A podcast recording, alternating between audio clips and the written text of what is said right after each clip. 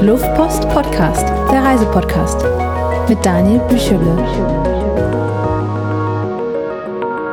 Hallo und herzlich willkommen zur neuesten Episode vom Luftpost Podcast. Heute mit einem altbekannten Gast, nämlich dem Gig. Hallo Gig. Hallo Dani, schön wieder da zu sein. Ja, wir haben schon so viele Episoden äh, zusammen aufgenommen. Ähm, die allererste von dir war Japan. Wir haben über Indien gesprochen. Wir haben zusammen Ukraine und Tschernobyl gemacht. Haben wir noch was vergessen? Wir waren mal in Nordkorea.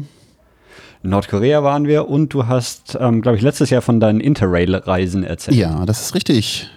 Äh, nee, das war vor und, zwei Jahren schon, Dani. Das war vor zwei Jahren. Ja, es war irgendwie so während der Corona-Zeit. Ne? Ja, genau. Ähm, und heute geht es wieder nicht um ein Land, sondern mehr um eine Art zu reisen. Und diesmal nicht mit dem Zug, sondern mit dem Fahrrad. Da wollen wir so ein bisschen drüber sprechen. Und du hast in letzter Zeit einige Radreisen unternommen. Und ja, genau, da wollen wir einfach so ein bisschen über das Reisen mit dem Fahrrad sprechen, aber dann natürlich auch so ein bisschen von deinen Reiseerfahrungen hören, die du so auf deinen, deinen Reisen gemacht hast. Genau, also muss man sagen, es geht nicht um ein Land im Speziellen, aber ich bin durchaus ein bisschen durch verschiedene Länder mit dem Fahrrad gefahren. Ähm, wobei man es, ne, es gibt ja manchmal immer wieder so, so richtig krasse Leute, die irgendwie von hier bis nach äh, China mit dem Fahrrad fahren und durch jede Menge richtig krasse Länder. Äh, ganz so krass habe ich es gar nicht gemacht, aber äh, ich fand einfach so quer durch Europa mit dem Fahrrad zu fahren, ist eigentlich schon irgendwie mal Abenteuer genug. Äh, zumindest für mich. Es gibt, ähm, jetzt du es gesagt hast, äh, es war auch, ist wahrscheinlich mittlerweile zehn Jahre her, ähm, mit, ich glaube, Stefan hieß er, eine Episode, der mit dem Fahrrad um die gesamte Welt gefahren ist. Da habe ich irgendwie so, so, eine Serie mit zwei, drei Episoden gemacht, weil es die noch jemand hören will. Die gibt es wahrscheinlich auch noch, aber ist, wie gesagt, wahrscheinlich zehn Jahre her. Ähm, ja, dann lass uns doch mal ein bisschen über deine Reisen sprechen. Wie, wie sollen wir anfangen? Wie bist du auf die Idee gekommen, mit dem Fahrrad durch Europa zu fahren?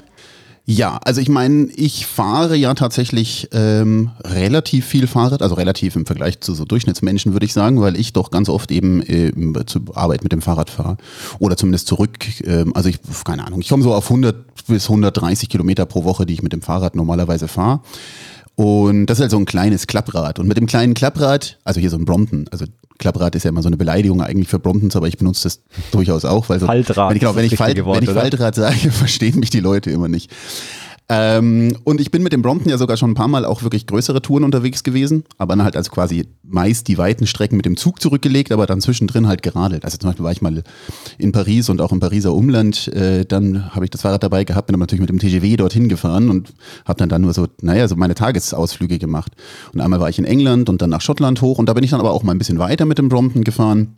Also so, weiß ich nicht, 100, 110 Kilometer zwischen ähm, Edinburgh und Glasgow. Sehr schöne Strecke übrigens, kann ich empfehlen. Da kommt man an diesem, ähm, an diesem Schiffshebewerk vorbei. Aber da, da, da, brauchen wir gar nicht so im Detail drüber reden, weil ähm, mit diesem Brompton habe ich mir natürlich, das ist das ein Quatsch, mit dem wirklich richtig krasse Mehrtagestouren zu machen. Ich will nicht sagen, dass es ist unmöglich, aber also mit Gepäck mitnehmen und Ding bequem sitzen und so weiter. Und ich habe mir aber irgendwann halt eingebildet, naja, also so eine, so eine mehrtägige Fahrradtour, so wirklich ums Voranzukommen, ähm, wäre halt schon auch irgendwie was Cooles. Und gerade jetzt, ähm, ne, also angefangen habe ich das eben letztes Jahr, da war ja noch einiges so mit so Corona-Geschichten und so weiter.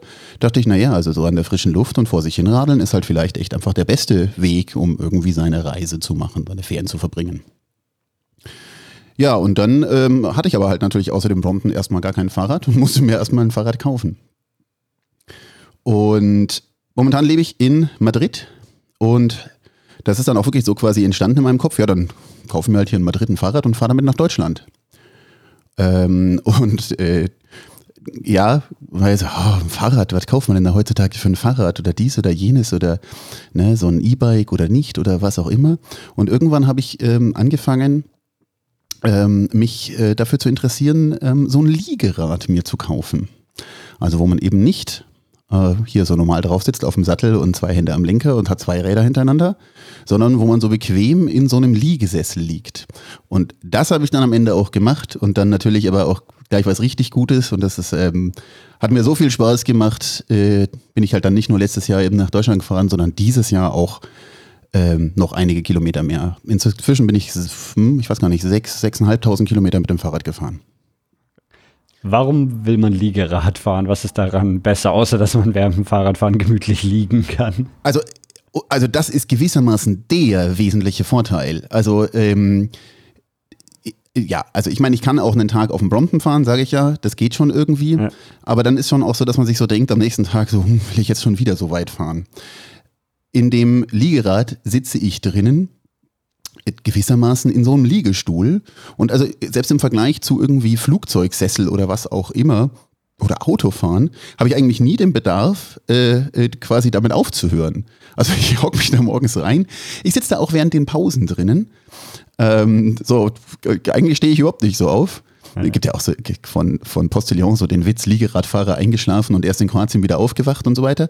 Ähm, und also das ist unfassbar, Dani. Das ist wirklich geil. Wenn du damit mal, wenn du damit angefangen hast, dann willst du gar nicht mehr auf ein normales Fahrrad wieder umsteigen. Genau. Aber macht es auch Unterschiede jetzt so von irgendwie, also wie du die Kraft auf die Pedale bringst oder vom also du hast ja vielleicht weniger Luftwiderstand zumindest, oder? Weil mhm. du weniger ja, Fläche hast frontal. Genau. Müssen wir vielleicht mal noch kurz ein bisschen unterscheiden. Also es gibt gewissermaßen, ähm, wenn du so willst, drei Formen von klassischen Liegerädern. Das eine sind, das hat zwei Reifen, also einen vorne, einen hinten.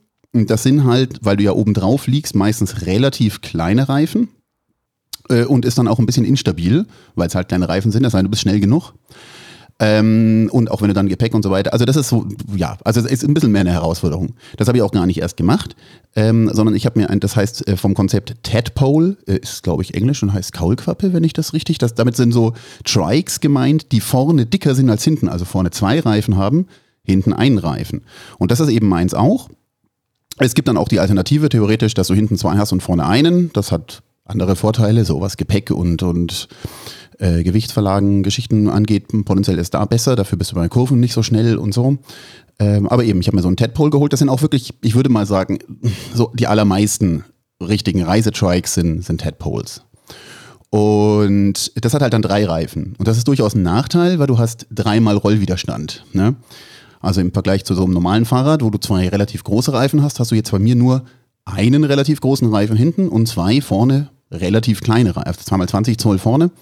Und ähm, das heißt, ich würde mal sagen, das, was man an Luftwiderstand gewinnt gegenüber einem normalen Fahrrad, hast du dann quasi an Rollwiderstand obendrauf.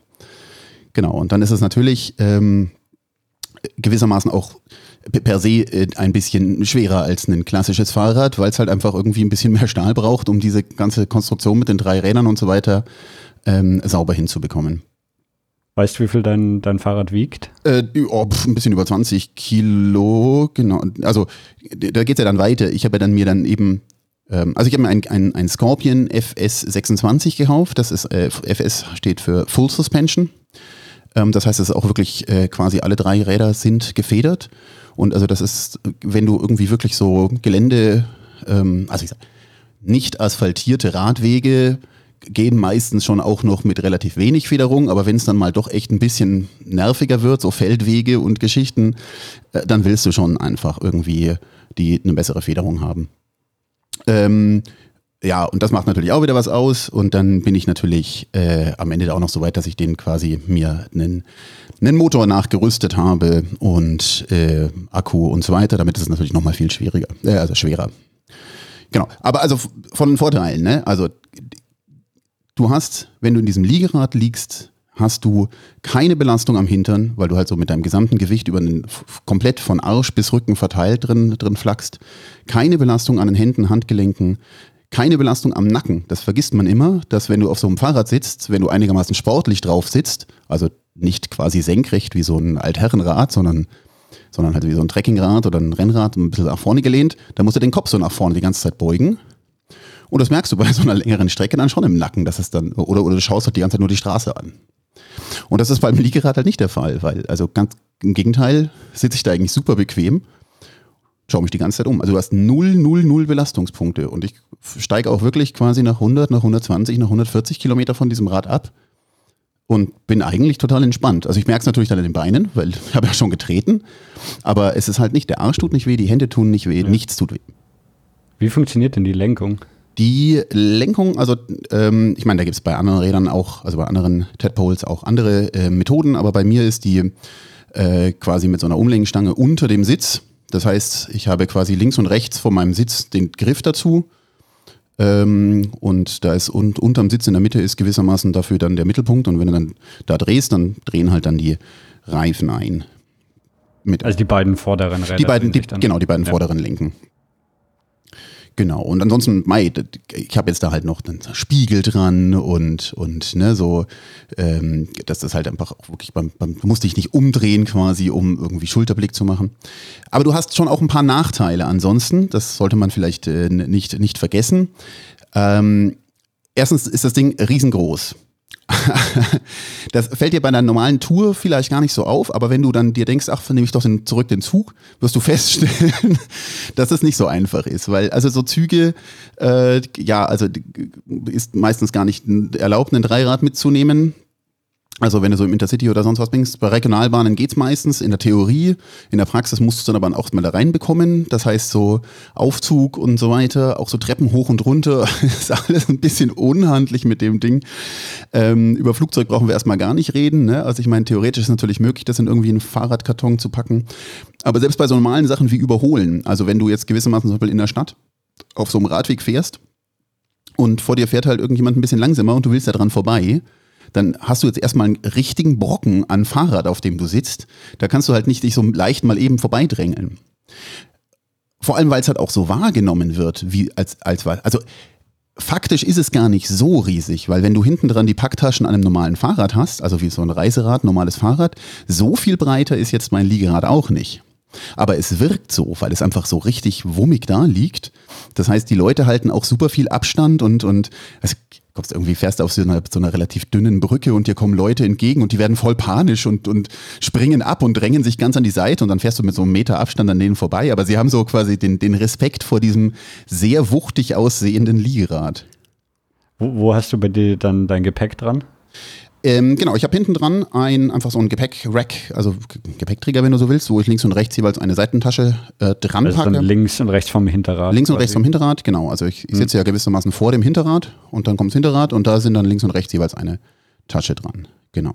Und ich meine, das ist mal wirklich wieder ein richtig geiler Vorteil von Dreirad. Ähm, das Ding kann nicht umfallen, ich brauche keinen Ständer. Das heißt, ich kann einfach ganz gemütlich diese Packtaschen dranhängen, Sachen reinladen, rausladen. Äh, und zwar, ne, also ich meine, wenn du da irgendwie 15 Kilo Packtaschen an so ein normales Fahrrad hängst, da musst du ja schon immer, weißt du, bist du beim Supermarkt und wo kannst du das jetzt dann Ding und dann lehnst du es an oder tust du es irgendwo in Fahrradständer oder ist dein Ständer stabil genug oder äh, keine Ahnung, so drin rumwühlen. Und das ist natürlich total geil jetzt mit diesem Dreirad dass ich da halt einfach super, super stabil stehe. Das macht sich auch nochmal wirklich bemerkbar beim Bergauffahren. Weil ich kann nicht umfallen. Ich kann so langsam bergauf fahren, wie ich möchte. Ohne dass es, ohne dass es quasi instabil wird, ohne dass es unbequem wird. Bei so einem normalen Fahrrad, ähm, ja, ich meine, es gibt einen guten Grund, warum dann die, die so Mountainbikes gerne nochmal größere Räder haben, damit halt quasi durch diese Kräfte es halt dann noch stabiler steht, auch wenn es relativ langsam ist, weil es sehr steil wird. Das Problem habe ich mit dem Dreirad nicht. Mit dem Dreirad kann ich einfach auch mal, kann ich auch stehen bleiben und Snacks und was will ich und bleib einfach sitzen. Ne? Und du hast eine normale Gangschaltung irgendwie am Hinterrad mit irgendwie einem, ja, wie viele Gang, Gänge hast du? Genau, ich habe die äh, berühmt-berüchtigte Roloff 14-Gang-Nabenschaltung. Ah, okay, Nabenschaltung. Ja, mhm. äh, ich sage ja, berühmt-berüchtigt, äh, die, die ist schon knackig teuer. Ne? Die kostet, glaube ich, alleine irgendwie 1300 Euro, diese Schaltung hat, ist aber, also man braucht gewissermaßen außer dieser Schaltung dann wirklich auch nichts mehr. Ne? Du hast irgendwie 14 Gänge Narbe über, ich weiß nicht, 540 Prozent oder so ein Quatsch. Also verteilt. Also das heißt, du kannst damit relativ steile Berg hochfahren, ähm, noch relativ gut und hast dann trotzdem auf Geschwindigkeiten und so weiter, äh, die, ne, also den höchsten Gang und hast eigentlich immer einen Gang, den du irgendwie fahren kannst. Also die ist schon ziemlich geil, die Schaltung. Und du hast halt nicht so das Problem, wenn du durch Dreck und sonst was fährst, dass du dann irgendwelche Teile da irgendwie sich verstellen oder, oder sauber machen musst oder sowas. Das ist schon ziemlich cool. Genau. Wie bremst du das Ganze dann? Ja, ich habe theoretisch habe ich drei Bremsen. Ich habe jeden Rad hat eine eigene Bremse, wobei die Bremse am Hinterrad tatsächlich eher nur sowas wie eine, eine Parkbremse ist. Also die hat auch nicht so einen klassischen Bremshebel, dass ich die halt während der Fahrt sinnvoll betätigen kann, sondern eher so eine Feststellbremse, dass ich den halt daran blockieren kann. Und dann habe ich links und rechts an meinem Lenker einen Bremshebel, die das linke, respektive das rechte Rad mit, mit Scheibenbremsen bremsen. Das heißt, ich kann tatsächlich die Räder unterschiedlich bremsen, was tatsächlich ziemlich cool ist, wenn du so Berge runterfährst, weil du eigentlich das innere Rad immer mehr bremsen willst als das äußere. Ähm, Aber hilft dir das beim Lenken auch irgendwie oder einfach nur für die Kraftverteilung beim Bremsen? Ja, sagen wir mal, du kannst, also am engsten kommst du um die Kurve, wenn du das innere gerade kurz vorm Blockieren hast und das äußere kannst du eigentlich dann ziemlich frei laufen lassen. Ähm, dann, ja. dann, du, gewissermaßen driftest du dann um das innere Rad rum, wenn es so, also vom Gefühl her. Ist sowieso geil, weil es sich, also es fährt dann, wenn du schnell unterwegs bist und schnell um die Kurven, das fährt sich wie ein Go-Kart. Du musst, du musst dann echt auch aufpassen, dass du dich auch mit in die Kurven lehnst und so weiter. Also bei einem normalen Fahrrad passiert das ja automatisch. Das ist eingebaut in so ein Fahrrad. Das kannst du nicht um die Kurve fahren und dich hinzulegen. Ähm, aber bei dem ist es ja eigentlich nicht so. Also das, das ist ja komplett ebenerdig, äh, auch eigentlich in der Kurve. Das heißt, du musst dich aktiv in die Kurve lehnen, damit du nicht, damit mhm. du dann, damit es sich nicht aufstellt in der Kurve, wenn du schnell um die Kurve fährst. Ja, und dann kannst du da, aber musst du halt äh, dich reinlehnen, rechts rum, links rum, wie auch immer. Und dann kannst du da aber wirklich schnell und wirklich sportlich da irgendwo die Sachen runterfahren. Äh, und eben, ich würde mal sagen, so vom Gefühl ist das einfach viel stabiler als ein normales Fahrrad. Ich habe viel weniger Angst, dass es mir mal irgendwie einen Reifen wegzieht äh, oder sonst was, weil ich auch mir denke, also, ich, also wenn das passieren würde, ist mir nie passiert, also, aber dann wäre es immer noch auf drei Rädern und immer noch irgendwie stabiler oder wie auch immer. Also so dieses, oh Gott, ich blockiere einen Reifen und das schmeißt mich sofort hin, was du beim Fahrrad haben kannst, habe ich halt da nicht. Ähm, wollen wir noch ein bisschen über den, den Elektroantrieb sprechen? Oder äh, können, was, können. Wie, wie funktioniert der? Was, ähm, ja, wie, welche Geschwindigkeiten kriegst du da? Wie betreibst du den?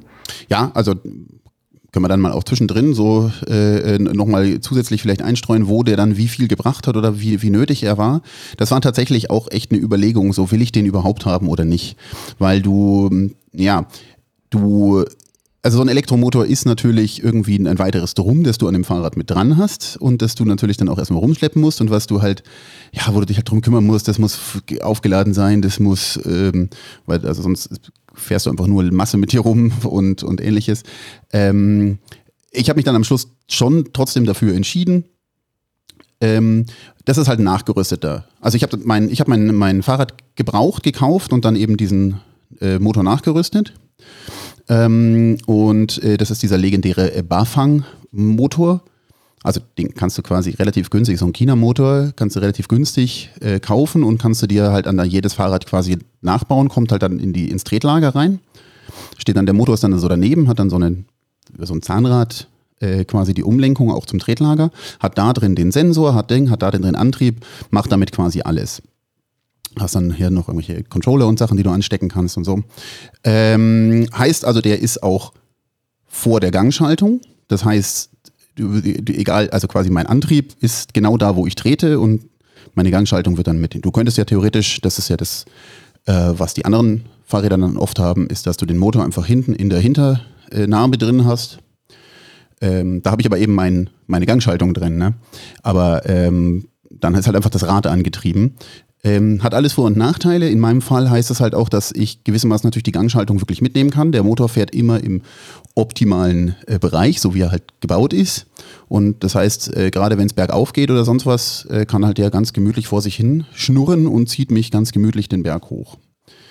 Ähm, muss man immer dazu sagen, wenn man so Nachrüstgeschichten, das ist, ja, moderne E-Bikes moderne Motoren, also auch wenn es eben hier so Mittelmotoren sind, die da im, im Tretlager drin sind, ähm, ähm, funktionieren ein bisschen besser. Also und zwar im Sinne von, die haben Drehmomentsensoren drin, die modernen, äh, dass die erkennen, wie stark trittst du und haben dann Controller, die halt schauen, dass sie ein Vielfaches davon genau quasi wieder draufgeben.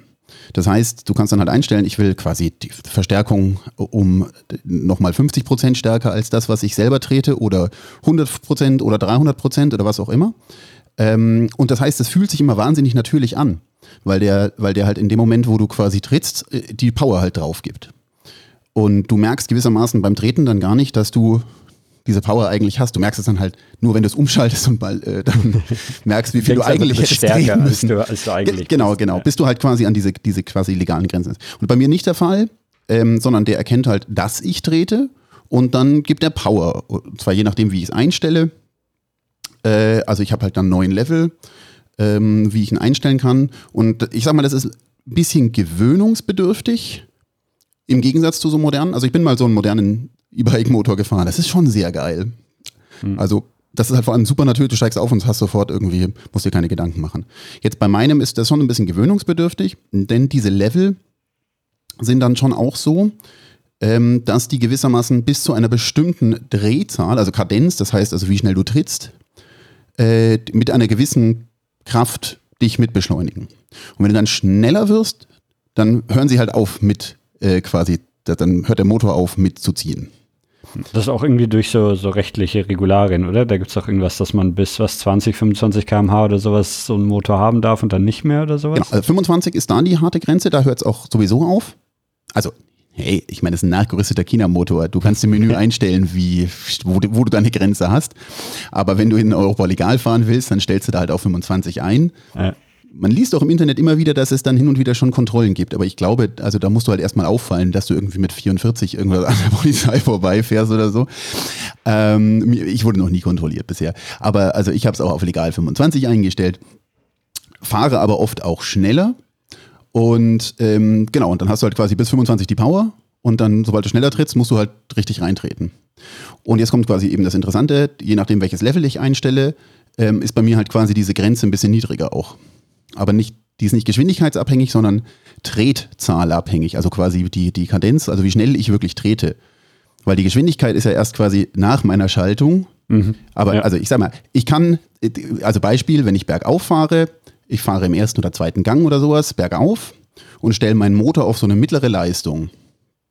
Dann hilft er mir am Anfang anzufahren, bis zu quasi, also bis ich geschafft habe, auf eine Geschwindigkeit zu kommen, wo ich angenehm treten kann. Und wenn ich dann noch ein bisschen schneller trete, dann fadet er langsam quasi die Motorpower raus. Und dann habe ich komme ich halt ohne Antrieb. Ist aber total angenehm, dass ich halt quasi fürs Anfahren diesen Motor dann habe. Dann aber auf der langen Strecke brauche ich ihn eigentlich gar nicht. Und das ist auch genau der Punkt. Ich hätte wahrscheinlich mit viel, viel weniger Akku auskommen können. Also ich habe einen relativ großen Akku gekauft. Ähm, ich hätte wahrscheinlich mit viel weniger auskommen können. Ich fahre den ganz, ganz selten an so einem Tag auch nur halb leer weil ich eigentlich immer, ich habe ja Lust zu treten. Ich habe das ja schon auch, um irgendwie Sport zu machen. Wo man halt wirklich die Power gerne hat, ist halt so, ja, eben bergauf. Ja, da kann es schon mal sein. Vor allem, wenn es mal steil wird, ist halt schon ganz geil, wenn der da ein bisschen mitzieht. Ähm, äh, ja, oder halt, wenn du halt einfach fertig bist und den ganzen Tag schon irgendwie hoch und runter und was auch immer und du hast einfach keine Lust mehr.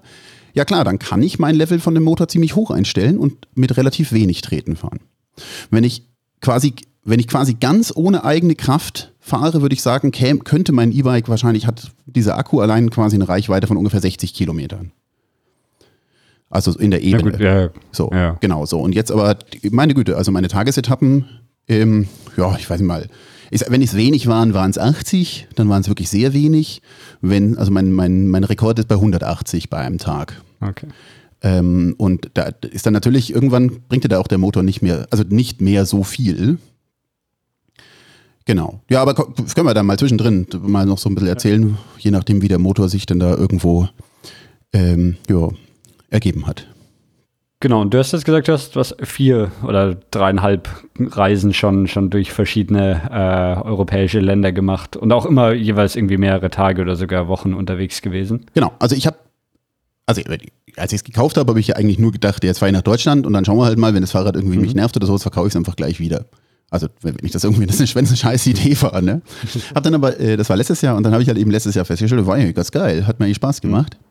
Und dann habe ich halt dieses Jahr noch zwei weitere Touren gemacht. Genau. Letztes Jahr bin ich gefahren von Madrid bis nach Deutschland, wobei man dazu sagen muss, ich bin nur bis Barcelona gefahren, dann mit der Fähre nach Genua, dann eben über mhm. Mailand und über die Alpen, äh, Bodensee, äh, nach München rein. Und dieses Jahr habe ich zwei größere Touren gemacht. Die eine halt von München mehr oder minder den Donauradweg entlang bis Bratislava und zurück.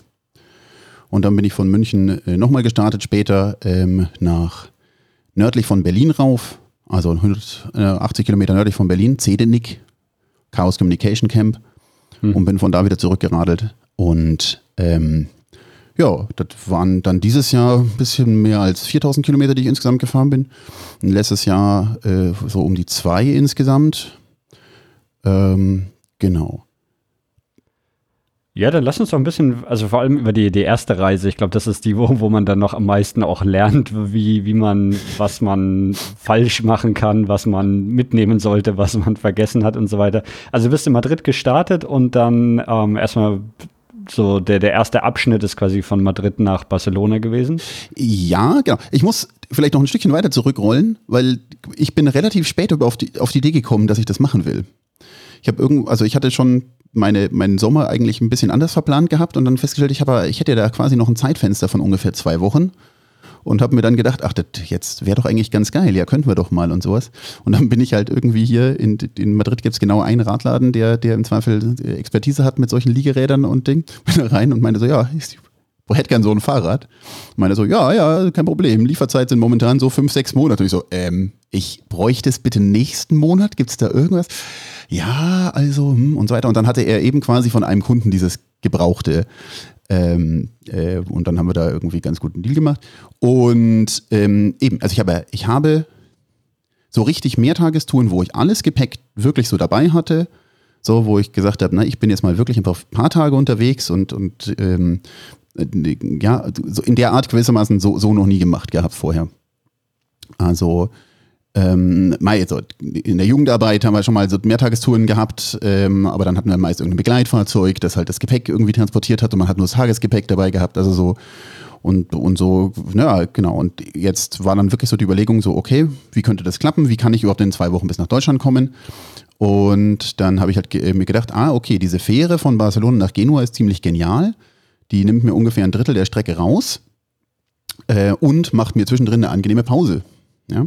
Das Problem war nur, diese Fähre fährt gar nicht so häufig. Und das mein Zeitfenster war dann erstmal, ich muss in sechs Tagen quasi ab dem, ab dem ersten Tag, wo ich los kann, muss ich in sechs Tagen in Barcelona sein. Wie weit ist Madrid-Barcelona? Ja, ungefähr? ja, also so Autobahn 600 Kilometer. Wenn du mit dem Fahrrad ein bisschen mehr Umwege fährst, dann bist du da schon auch ja. noch mal ein bisschen drüber. Ähm, genau, und ich hatte also mein, mein erster Tag, da war ich ja noch vormittags arbeiten. Ich bin also tatsächlich mittags erst gestartet, direkt aus der Arbeit ähm, um, um da irgendwie loslegen zu können. Und ich habe nur vorher, um das Fahrrad mal zu testen, bin ich quasi eine Runde um Madrid rumgefahren mit dem Fahrrad. Dass ich halt so weiß, ja, okay, es funktioniert und Ding und alles ist in Ordnung und, und Ding, das sind, das ist, also das ist so ungefähr, also der, der Anio Verde ist so ein, so ein Ring um Madrid rum. Ähm, also Radweg, relativ schön angelegt, für das, dass er dann doch ziemlich in der Stadt noch ist. Ähm, und das sind ungefähr so 80 Kilometer oder so. Und das ging gut und ich dachte mir, ja, wunderbar, dann können wir das auch so, auch so machen. Genau, und dann haben wir eben noch so gedacht, ja, okay, ne, also die Tagesetappen müssen halt irgendwie so, ja, 120, 130 Kilometer dann sein, damit es auf jeden Fall sich hinten raus äh, ausgeht. Ja, und das, das äh, war dann auch so. Ähm, gestartet bin ich bis nach Guadalajara. Das ist, also da kommt man auch noch quasi mit der, mit der S-Bahn Madrids, mit dem Cercanías, kommt man da gerade noch so hin. Ähm, und das, das war gewissermaßen der, der schlimmste Tag zum Fahren. Der war am Anfang in Madrid noch, naja gut, in Madrid gibt es halt noch so ein bisschen Radwege und so ein bisschen sind die auch Radfahrer gewohnt. Und dann kommst du halt quasi nur noch auf die relativ großen Ausfallstraßen, ähm, die, ja, wo halt Autos gerade auch alle auf dem Heimweg waren und Berufsverkehr und das war nicht schön. Äh, da war es zwischendrin ein äh, bisschen nervig, ja, so. Ähm, ja, vor allem, weil du mit dem normalen Fahrrad ne, kannst du halt so an, am Rand von einer Spur normalerweise fahren und Autos fahren halt noch irgendwo vorbei, aber du blockierst ja quasi die, die Spur mit deinem Fahrrad dann, ne, wenn du jetzt auf der normalen Straße fährst. Ja, ich würde das aber als ein Sicherheitsfeature sehen. Also die Fahrrad, ja. also die Autofahrer sehen das auch durchaus so. Also ich fühle mich auf dem Liegerad deswegen sicherer, weil die Autofahrer nicht auf die Idee kommen, eng zu überholen. Die sehen da ein, oh Gott, da steht ein, das kenne ich nicht, das ist ein Riesending, das ist, da muss man irgendwie ernsthaft irgendwie außen rumkommen. Genau. Ja, und dann äh, bin ich eben nach Guadalajara und bin ich da so am Abend angekommen. Ähm, und das war gewissermaßen aber auch gleichzeitig der heißeste Tag, weil ich halt am Nachmittag fahren musste. Ich bin um hm, 13 Uhr sowas losgefahren. Ich bin also wirklich in der heißesten Zeit des Tages gefahren und habe mir dann schon gedacht, na, das machen wir mal die nächsten Tage auf gar keinen Fall. Und dann war eben die Strategie, war einfach richtig früh aufstehen. Also so, dass ich bei Sonnenaufgang auf dem Fahrrad quasi starten kann. Äh, ganz so früh habe ich dann meistens doch nicht geschafft, war dann eher so also weiß ich nicht, so halb acht oder sowas, wenn ich dann wirklich auf dem Fahrrad saß, ähm, dass ich da losgekommen bin. Ähm, aber ja, dass man halt einfach nicht so in diese Mittagshitze unbedingt fahren muss, sondern dass man da halt auch mal irgendwie Pause machen kann und sich irgendwo hinchillen kann und ist das dann eigentlich noch ist man noch anfälliger für die Sonne, weil du ja quasi auf dem Rücken liegst und sie dir dann ins Gesicht runterbrennt, während sonst schau also sonst kriegst du vielleicht Sonnenbrand im Genick oder sowas, aber zumindest nicht so stark ins Gesicht oder macht das keinen Unterschied? Dani, das Ding ist ein Sonnenstuhl. Du sitzt, du sitzt in der Sonne. Ich habe trotz Lichtschutzfaktor 50 am, äh, quasi irgendwie am Anfang Sonnenbrand bekommen. Da kannst du, also weiß ich auch nicht, da hätte ich mich vielleicht einfach dann irgendwie zwischendrin auch nochmal nachcremen müssen. Vielleicht habe ich das alles runtergeschwitzt oder wie auch immer. Aber, ähm, aber auch dieses Jahr nochmal. Also dann, als ich quasi nach Bratislava geradelt bin, habe ich auch nochmal einen Sonnenbrand gehabt, obwohl ich mich immer eingeschmiert habe und immer mit saftigen äh, Zahlen hier, also Lichtschutzfaktor 50, 60, was man da halt so findet. Ähm, ich meine, eigentlich klingt ja ein, ein, fahrbarer Sonnenstuhl klingt ja eigentlich relativ komfortabel. Ich kann mir schon vorstellen, wenn du da irgendwie im Hochsommer in Spanien unterwegs bist, dass das dann ähm, auch unangenehm wird. Ja, ähm, äh, es ist insofern wirklich nicht so schlimm. Du musst halt vor allem schauen, dass du genug Wasser durch dich durchlaufen lässt. Also das heißt, ähm, dadurch, dass du die ganze Zeit diesen Fahrtwind hast, ist es eigentlich gar nicht so dramatisch von der Temperatur. Ähm, aber du merkst, so, du, wenn du halt irgendwie fünf Liter am Tag irgendwie an, also während du auf dem Fahrrad sitzt, fünf Liter an Flüssigkeit durch dich durchlaufen lässt und du immer noch die ganze Zeit Durst hast und nicht pinkeln musst, dann ist irgendwie einfach ein echtes Problem. Und da ist natürlich Festland Spanien schon insofern ganz geil, weil es halt so sautrocken ist und deswegen funktioniert das ja auch so gut mit Schwitzen und, und sonst was. Und das fühlt sich gar nicht so heiß an, weil du halt irgendwie mit Verdunsten und so weiter diese, diese Temperaturen hast. Genau. Aber du warst jetzt nicht ähm, auch noch campen dabei, sondern du bist dann immer in irgendwelchen Hotels, Hostels irgendwo ah, untergekommen. Ja. Also da, ich meine, das ist gewissermaßen eine Grundsatzentscheidung, die man sich für bei so einer Fahrradtour überlegen muss. Ähm, wenn du zelten möchtest, dann musst du dran denken. Du musst nicht nur ein Zelt mitnehmen, ähm, sondern einen Schlafsack und Isomatte, dass du halt irgendwie auch bequem liegen kannst. Und du musst irgendwann dann, bist du halt normalerweise, du willst, also klar, natürlich könntest du dir irgendwo in Stadtnähe oder was auch immer einen Campingplatz suchen. Ähm, äh, aber normal bist du dann eher so Selbstversorger. Das heißt, du wirst auch abends irgendwie nicht essen gehen, sondern du willst dann auch noch was zu essen. Dann willst du einen Kocher dabei haben und einen Topf und, und Dinge und sonst was. Das ist halt massiv mehr an Gewicht und Packzeug, was du mitnehmen musst. Während du quasi, wenn du ähm, dann immer, wenn du nur Hotels oder Pensionen oder was auch immer an, anpeilst, äh, bist du halt viel weniger äh, belastet, was Gepäck angeht. Und, und das ist halt der Punkt mit dem E-Bike, es wäre halt schon ganz gut. Also auch Handy müsste ich ja laden und aber vor allem das E-Bike ist natürlich schon auch was, das äh, musst du halt einfach Strom schenken für, für irgendwie zehn Stunden über Nacht, damit das halt am nächsten Tag wieder voll ist. Also je nachdem, wie viel du gefahren bist halt. Aber ähm, das ist natürlich, wenn du dann Wildcampen bist, was ja genau die Romantik gewissermaßen ist, wenn du halt mit dem Zelt unterwegs bist. Ja, dann geht das natürlich nicht so einfach.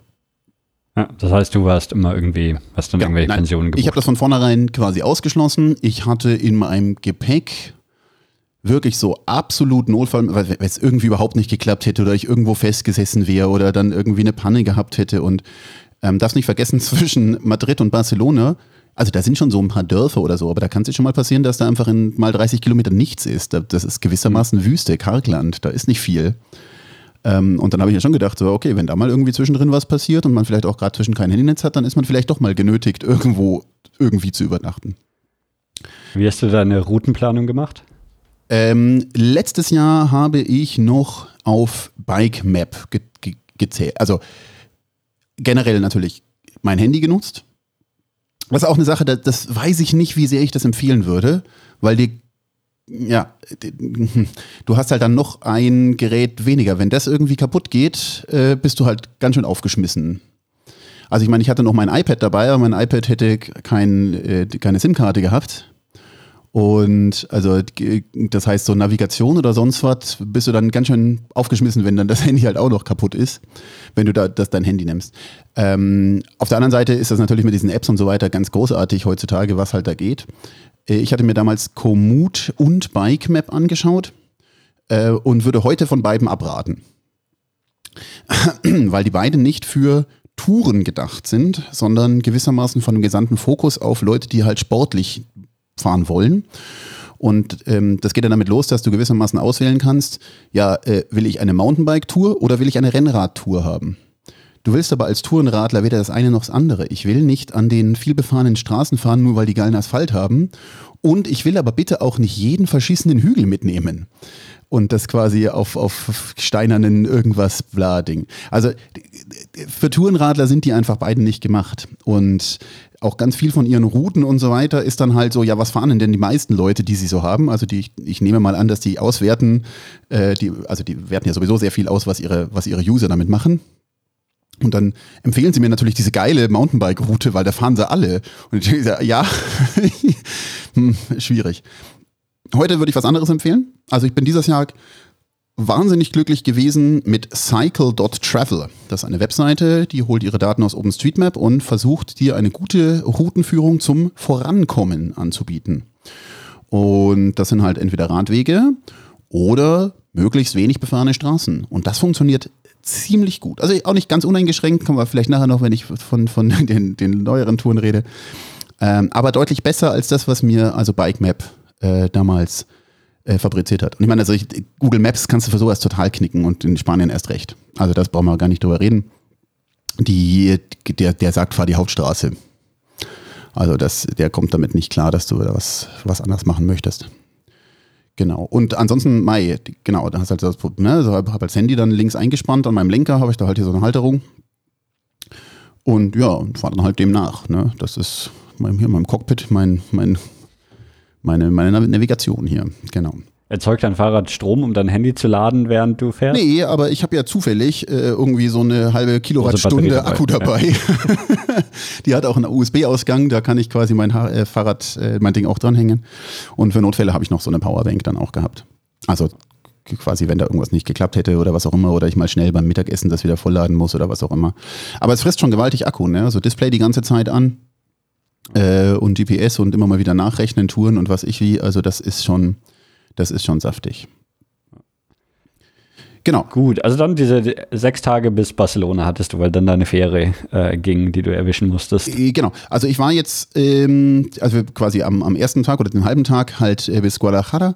Und dann bin ich da weitergefahren und das, äh, da ging es dann los ungefähr, also ab Guadalajara gab es einen oder gibt es einen einen echten Camino del Cid heißt der. Ich glaube, das, also der, der, der Weg des Mittelalters oder so ein Quatsch. Also das ist ein, ein echter als Fernradweg in Spanien ausgeschriebener Weg.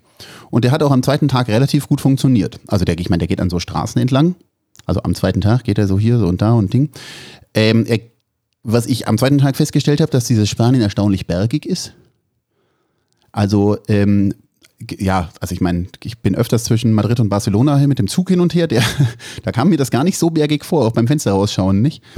Und jetzt, wenn du es dann mit dem Fahrrad fährst, dann stellst du fest, da geht es zwar die ganze Zeit hoch und runter. Also quasi nie irgendwie auf richtige Höhen oder, oder wie auch immer, aber es geht die ganze Zeit hoch und runter. Also es ist doch erstaunlich bergig in Spanien. Ähm, genau, und da, also die, am zweiten Tag bin ich, ähm, bin ich, äh, ich weiß gar nicht, insgesamt, äh, keine Ahnung, 120 Kilometer oder 100 irgendwas Kilometer gefahren.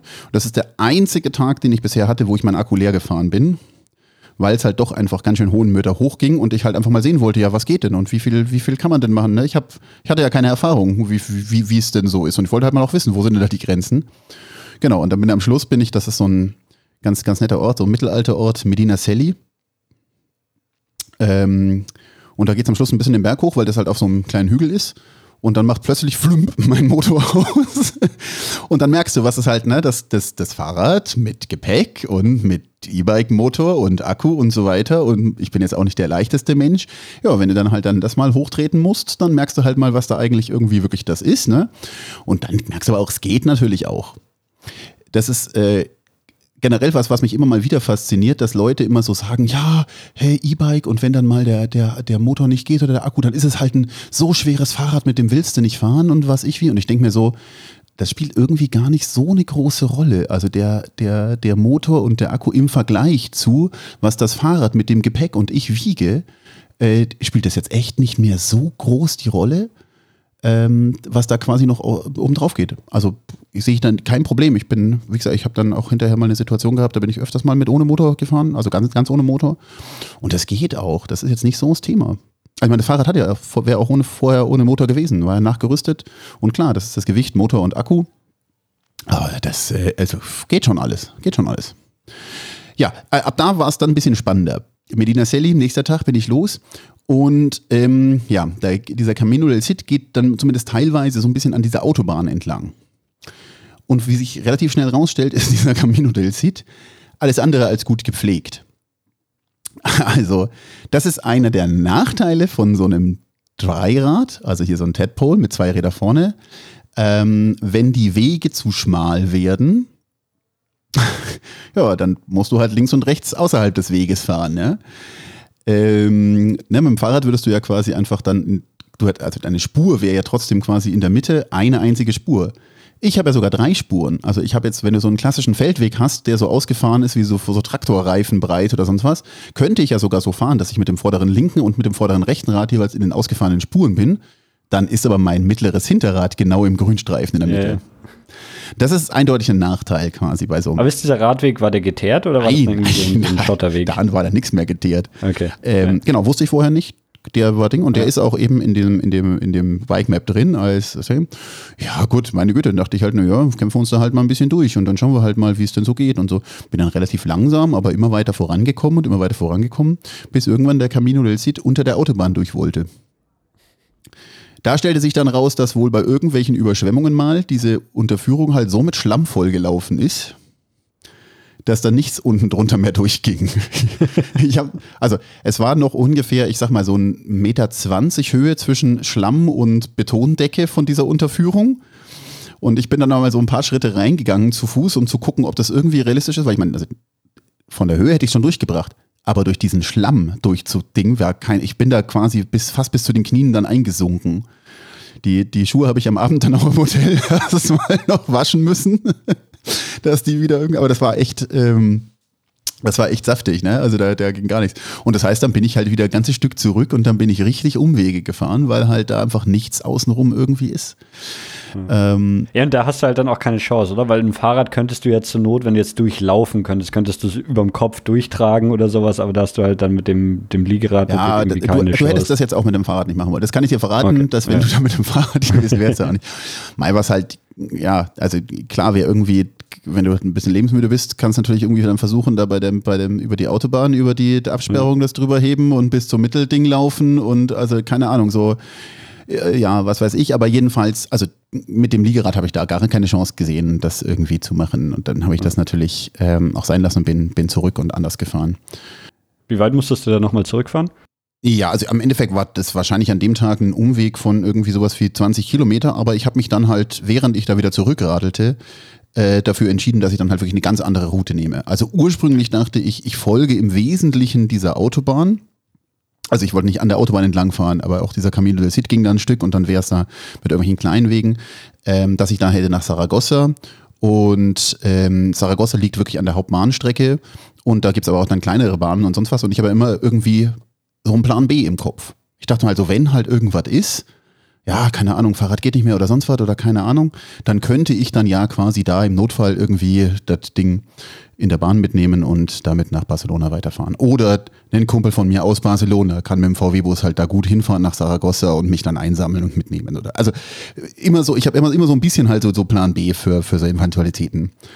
Und dachte mir halt, da ist im Zweifel halt auch Verbindung gut, was Handynetz und was ich wie angeht ja, äh, das habe ich dann eben nicht mehr gemacht, bin, habe dann eben beschlossen, okay, vergiss das, fahren wir andersrum. Ähm, und habe mich deutlich südlicher durchgeschlagen, weil es eigentlich eine bessere Route auch ist. Also so von dem, wie es Höhenmeter und was ich wie und so weiter ist, ähm, wäre zwar über Saragossa angenehm, weil eben dieses Autobahn halt irgendwie hier so diese Talsachen genau mitnimmt. Äh, aber insgesamt ist es natürlich viel schöner, die kleineren und voll unbefahreneren Straßen und ähm, dann irgendwie so ein bisschen durch die Berge. Und eigentlich war es wirklich eine schöne Route, die ich dann genommen habe. Und es war dann irgendwo so ein bisschen südlich von, von Saragossa rum, oder? Genau, also der, ich bin dann äh, von Medina Sally nach Calatayud heißt das, äh, gefahren und am nächsten Tag dann ging es weiter äh, nach, äh, oh Gott, wie heißt denn das? Das sind alles so Käfer, die sagt eben keinem was. Also wenn du nicht da irgendwie jetzt gerade, ähm, was ist denn das hier? Hichar.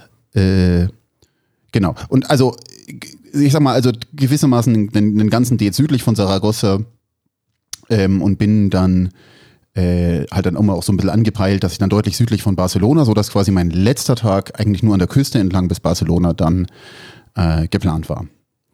Genau so. Und ich, das ist natürlich schon, das muss man immer auch so sich vor Augen halten. So eine Tour wie das, wie ich das jetzt gemacht habe, vor 20 Jahren hätte man das irgendwie, hätte man sich da so viel schwieriger äh, getan. Ne? Also ich äh, guck das mir auf dem Handy an, ich ding, ich entscheide mich während des Tages spontan um. Ich kann, während ich da auf meinem Fahrrad sitze und vor mich hin cruise, gemütlich nebenbei recherchieren, wo ist denn da eine schöne Route, wie kann man denn da fahren, bla, gibt es da genug Hotels, gibt es da Ding. Ich habe ja auch nie meine Hotels irgendwie vorgebucht, sondern habe halt dann immer so am, keine Ahnung, Vormittag, 11, 12, mir sogar, wie weit fahre ich denn jetzt heute noch oder sonst was, so genau so. Ich habe immer so einen Grobplan im Kopf und von dem kann ich aber jederzeit abweichen. Eventualitäten hier und da und dort, keine Ahnung. Und äh, das ist halt schon ganz geil, wirklich heute. Also heutzutage ist halt sowas einfach so angenehm und so einfach. Ähm, ich hatte auch keine Papierkarten und nichts überhaupt mitgenommen. Das ist natürlich dann wirklich dann auch, ne, so, wenn es kaputt wäre, wäre halt irgendwie ein bisschen doof. Ähm, deswegen hätte, hatte ich zumindest dann das iPad dabei, aber da wäre ich dann zumindest irgendwie ein WLAN gebraucht, damit man halt irgendwie wieder irgendwie kommunizieren kann oder was auch immer. Wie, wie, viel hast du dann, also jetzt von diesen sechs Tagen, die du hattest, wie viel bist du da so kilometermäßig im Schnitt gefahren pro Tag? Ähm, ja, also ich würde sagen, im, im Schnitt, ja, im Schnitt waren es wahrscheinlich so 120. Also ich habe so Tage, da habe ich 106, nee, 136, 130. Ist ja gerade so, mein Tag am Schluss nach Barcelona waren dann ungefähr 100. Ähm, ja, also ich sag mal so, wenn ich keinen Motor gehabt hätte, glaube ich, dass so mehr als 100 Kilometer auf, auf, am, am Stück schon nervig wären. Ich meine, das, auch das ist natürlich eine Trainingssache, aber jetzt so mit diesen Bergen und sonst was wäre es irgendwo. Und so war es halt so, dass ich halt dann eben gerade, wenn ich dann, wenn es mir zu heiß wurde, wenn auch immer weniger getreten, ein bisschen den Motor mehr reingefahren und, und auch so Berge hoch und so weiter. Ähm, aber wenn man, wenn man noch nie, also ich meine, ich sage ja, ich fahre vergleichsweise viel gegenüber jemandem, der gar nicht Fahrrad fährt, äh, halt so täglich irgendwie 20 Kilometer und sonst was. Ähm, das sind, das, da gewöhnt man sich ganz schön schnell dran. Also das von, von, von die, die Strecken irgendwie 100 Kilometer fahren äh, sind, sind echt nicht so das Thema dann. Also ich meine, du fährst ähm, in der Ebene, keine Ahnung, 17 bis 20 Schnitt, je nachdem, was du halt irgendwie wirklich drauf hast. Und dann sind 100 Kilometer nur fünf Stunden oder sechs Stunden. Machst du drei am Vormittag, machst eine ausgiebige Mittagspause, machst drei am Nachmittag, bist da. Also es ist irgendwie nicht so das Thema eigentlich. Das klingt immer so viel, aber ja, so krass ist es eigentlich gar nicht. Genau. Ja, an meinem vierten Tag dann, ähm, da hat sich herausgestellt, eben wie schlecht Bike Map eigentlich ist, weil das war nämlich wirklich der Meinung, also das wollte mich zuerst einen richtig hässlichen Weg irgendwie lang schicken an irgendwelchen Straßen entlang. Da war halt gerade eingestellt, dass, ähm, dass ich Roadbike bin. Ja? Also mir angeguckt, habe es in Google verglichen. Also immer so halt am, am Abend, am Vortag habe ich halt immer so geguckt, wo, wo sind gute Strecken, wo will ich denn eigentlich langfahren, was sind denn da äh, die Optionen und so weiter. Und dann habe ich halt geguckt und dann, ah ja gut, mh, schauen wir doch mal, wenn ich da auf Mountainbike, und habe ich halt da mal geguckt und Ding und ah, okay. Und habe mir halt dann einfach so ein bisschen hier so Punkte in der Mitte gesetzt und habe dann halt irgendwo geguckt, wo geht denn das dann da eigentlich irgendwo lang. Ja, und in dem konkreten Fall hat es mir wirklich eine Route rausgeguckt, die wäre auch mit dem Mountainbike ätzend gewesen. Also das war, da war, da war zwischendrin nicht mehr viel Weg über. Also das war wirklich nur noch so Trampelpfad und, und mich hat mal, ähm, also ich bin da, ich bin da durch so einen Ort durchgefahren noch. Das war so der letzte Ort, bevor das dann so krass wurde. Und in dem Ort, so, da saßen auch so also das waren, ich weiß nicht, waren schon Mountainbiker oder, oder wie auch immer. Also jedenfalls saßen da ein paar Fahrradler gerade irgendwie beim Kaffee trinken draußen. Und ich meinem gebrochenen Spanisch frage ich die halt so, ja hier guck mal, ich muss da weiter Richtung Osten, hier ähm, Richtung äh, äh, Herrera de los äh, Navarros und sonst was. Und die zeigen immer so, ich soll nach Süden fahren, ich soll nach Süden fahren. Und ich so, das kann nicht stimmen. Das ist doch das ist die falsche Richtung. Ich muss doch nach Osten. So. Ich fahre doch jetzt nicht diesen riesen Umweg irgendwie da im Süden lang an der Straße. Und die habe ich sie auf der Karte gezeigt und sie sagen sie immer so, hä, da ist glaube ich kein Weg. Also ich denke, da wissen wir nicht, nee, also keine Ahnung. Aber hm. und dann habe ich gesagt, naja, gut, okay, ich ignoriere das und bin einfach diesem Navi nachgefahren.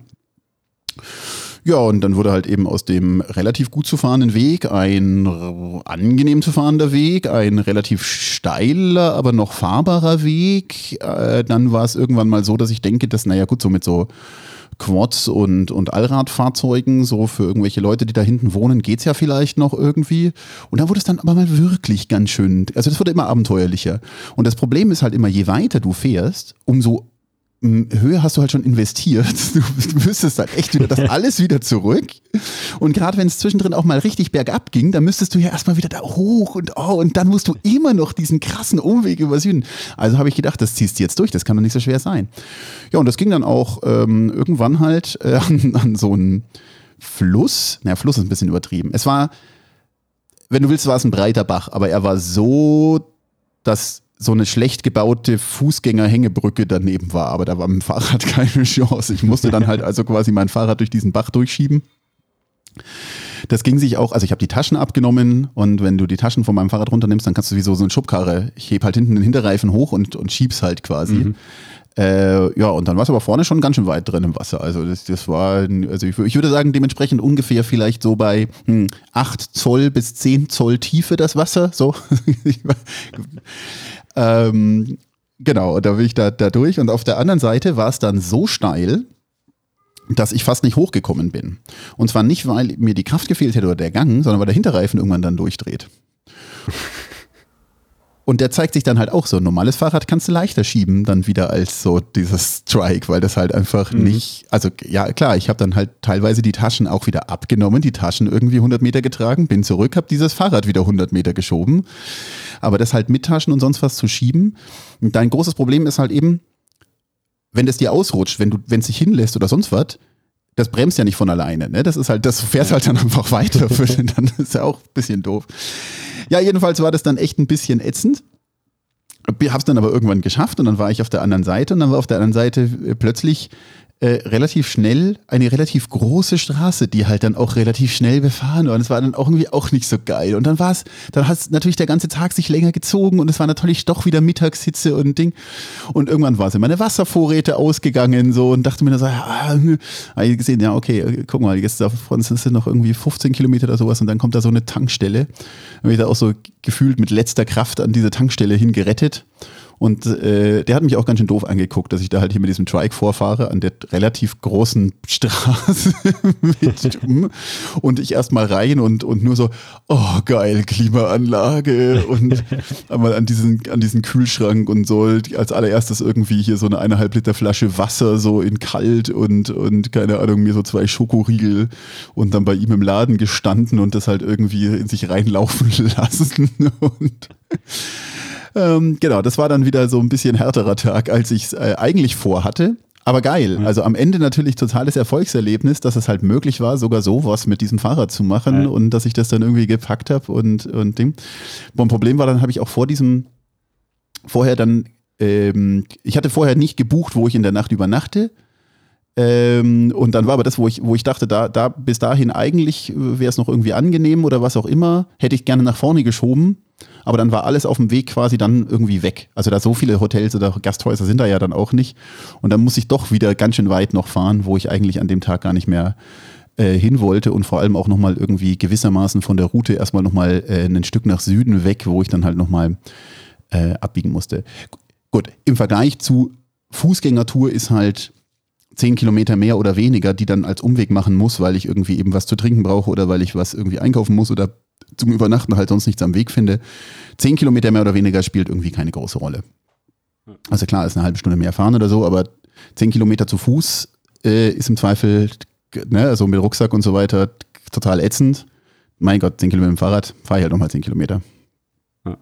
Bist du irgendwie in, äh, unter Zeitdruck gekommen, dass du irgendwie wusstest, so, ja, okay, jetzt morgen muss ich aber auch genügend Strecke zurücklegen, dass ich noch, noch irgendwie ankomme oder ist sich das ausgegangen? Also ja, gewissermaßen war ich jeden Tag unter Zeitdruck. Also ich musste halt immer gucken, dass ich am Schluss mhm. irgendwie rechtzeitig schaffe, in Barcelona anzukommen. Ja. Wobei ich mit einem bisschen Sicherheitspuffer immer kalkuliert hatte. Diese Fähre fuhr um boah, 13 Uhr oder so ein Quatsch. Und das hieß immer so, check-in bitte um 10 oder so ein Käse. Ähm, aber ich habe immer so kalkuliert, dass ich am Vorabend komme. Das heißt, aber wenn ich jetzt irgendwie die letzten 50 Kilometer nicht geschafft hätte, dann hätte ich die halt easy am Ja, Morgen fahren am können. Morgen noch machen können. Ja. Hätte man dann, ja, aber es hätte auch gereicht, wenn ich um 11 ankomme oder was auch immer, wenn dann um 7 bis 11. Also das wäre das wäre jetzt echt nicht so das Thema gewesen. Also gewissermaßen hatte ich einen halben Tag Puffer eingerechnet, Ja. wollte aber da am Abend in Barcelona sein. Bucht man da einfach ein Fahrradticket für die Fähre oder? Fahrräder sind, äh, also ich habe dann auf der Fähre auch andere Radfahrer kennengelernt. Also Fahrräder sind wohl eigentlich immer gratis. Und ich habe denen sogar extra ein Bild von meinem Trike geschickt und habe gemeint, seid ihr sicher? Das schon, hier für Motorradler wollt ihr ja irgendwie auch Geld haben. So, nee, ist doch ein Fahrrad, passt schon. und also, ja gut, okay, sage ich nicht nein. Ne? Genau, genau. Ähm, ja, also ab da hatte ich dann die, die, mal noch ein, einen richtig schönen Tag. Ähm, und zwar, das ist auch, also so generell gibt es da irgendwie mehr so Strecken in Europa. Das ist, äh, gibt halt immer mal wieder so Bahnstrecken, die in alten, also die Bahnstrecken, die quasi nicht mehr existieren und in diesen alten Trassen halt dann Radwege sind. Und Radwege in Bahntrassen sind halt genial, weil das halt von der Steigung immer angenehm ist. Also das heißt, da geht's nicht, riech- nicht steil hoch und nicht Ding. Und du hast halt normalerweise keinen Kontakt mit anderen Straßen und nichts, sondern du fährst im Zweifel über Brücken über die Straßen drüber oder auch mal durch einen Tunnel durch, statt über den Berg drüber. Äh, und also sowas geil. Und das war halt wirklich ein super cooler Tag. Also der, nach dem hatte ich, also wirklich, das war der traumhafte Tag. Der geht dann diese Bahntrasse, ging dann da durch so Canyons durch und äh, halt immer so Tunnel und dann warst du wieder in so einem Canyon und dann über eine Brücke und dann wieder durch einen Tunnel und so weiter. Wahnsinn, Wahnsinn. Ja, und dann, Mai, gut, habe ich mich halt dann bis Barcelona durchgekämpft. Ähm, ging dann eigentlich echt ganz gut. Und dann war diese Fähre halt natürlich irgendwie sowas wie eine verdiente Pause. Die, Wie lange wie lang fährt die Fähre von Barcelona nach Genua? ja, die fährt halt mittags los und kommt am nächsten Morgen um so 5.30 Uhr oder sowas hat sie angelegt. Also, also das heißt, äh, fährt irgendwie sowas wie äh, paar und 30 Stunden. Aber gewissermaßen hatte ich dann damit zwei Pausentage, weil ich an dem, an dem Tag ja nichts mehr gefahren bin. Bin ja in Barcelona am Abend vorher gekommen, bin ja nur in die Fähre eingecheckt, äh, habe dann da, denke ich, einen Radler kennengelernt, der dann da auch halt äh, damit gefahren ist, mit dem bisschen Garage, mit dem Bier getrunken auf der Fähre. Ähm, und dann sind wir halt da quasi, ja, genau. Ich habe mir gegönnt, hier so ein Abteil, so mit Bett und so. Mhm. Kannst ja noch. Also stimmt, man könnte auch einfach auf dem Deck irgendwo schlafen oder in so Sessel ja, genau das oder diese, wie heißt das, Pullman Seats, also halt Flugzeugsitze, ne, so, wo du so ein bisschen schräg stellen kannst oder. Aber ähm, da ist natürlich schon, ich dachte mir halt, so, ähm, die Fähre habe ich relativ früh gebucht und ich dachte, ja, also nach einer Woche Radeln bin ich halt vielleicht doch schon so, dass ich sage, so ein Bett wäre schon ganz geil. Ja, ich gesagt, hast du einfach deine Ruhe und machst die Tür zu und kannst dich einfach hinhauen und schlafen und was auch immer zu jeder Tages- und Nachtzeit, ne? Genau, genau.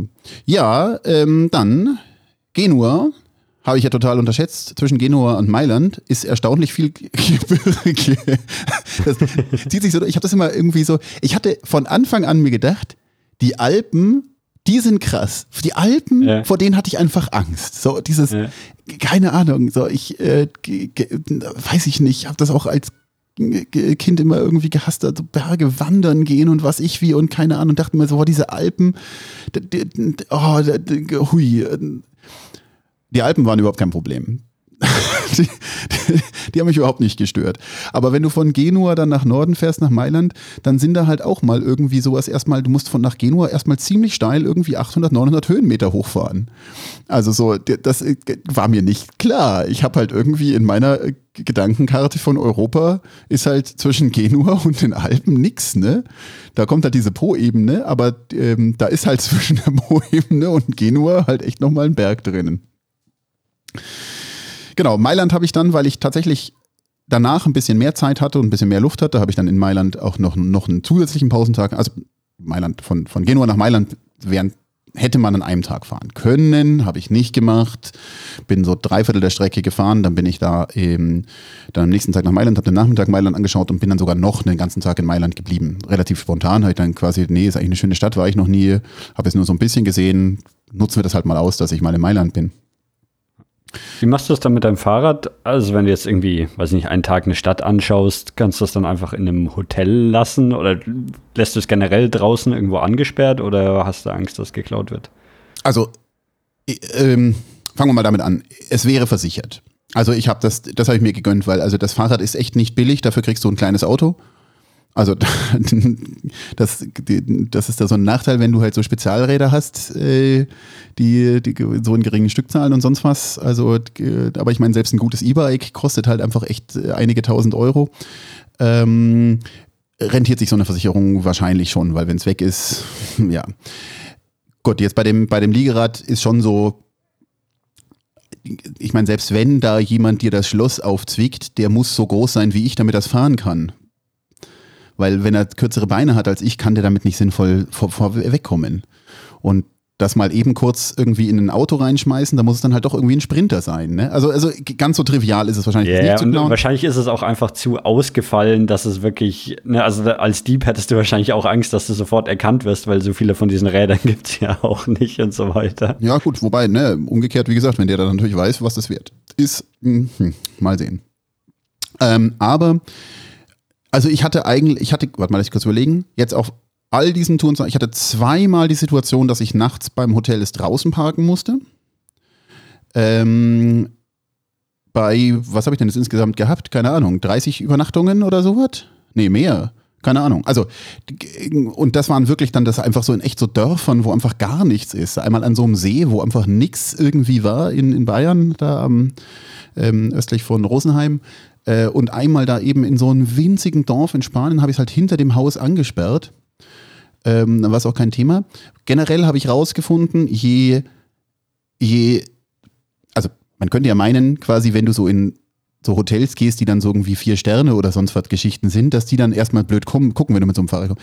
Die sind total motiviert, die richtig zu. Ah ja, klar kriegen wir das irgendwie, die machen für dich was möglich. Ne? Wenn die keine Tiefgarage haben, wo du es reinparken kannst, dann, ähm, ne, dann kriegst du. Also äh, in Mailand stand es in einem der Konferenzräume vom Doubletree Hilton und, und also die haben schon, die haben mich ja quasi bejubelt, als ich damit reingekommen bin mit dem Fahrrad. Also ich meine, ich habe das halt vor der Haupttür hingestellt, bin ausgestiegen, so ein Ding und so. Ja, hallo, hier würde ich einchecken. Ja, krass, sind Sie mit dem Fahrrad? Ja, geile Sache und blau und von woher und wohin und so. Ja, ja, von Madrid und ich fahre nach München. Was? Wie? ähm, und dann, dann äh, eben hat das halt gesagt, ja klar, komm, Logo hier in so einen Konferenzraum und sonst was. Halt reingeschoben und Ding und passt. Ähm, in Bratislava, soweit kann ich schon mal vorweggreifen, stand es zwei Nächte in der Hotellobby weil er gesagt hat, ich habe keinen anderen Platz dafür, aber ist doch eigentlich ganz schön und passt doch, stellst doch einfach mitten in diese Lobby rein. okay, dann stand es da halt quasi neben so Polstermöbeln und sonst was, dass sie halt in der Hotellobby hatten.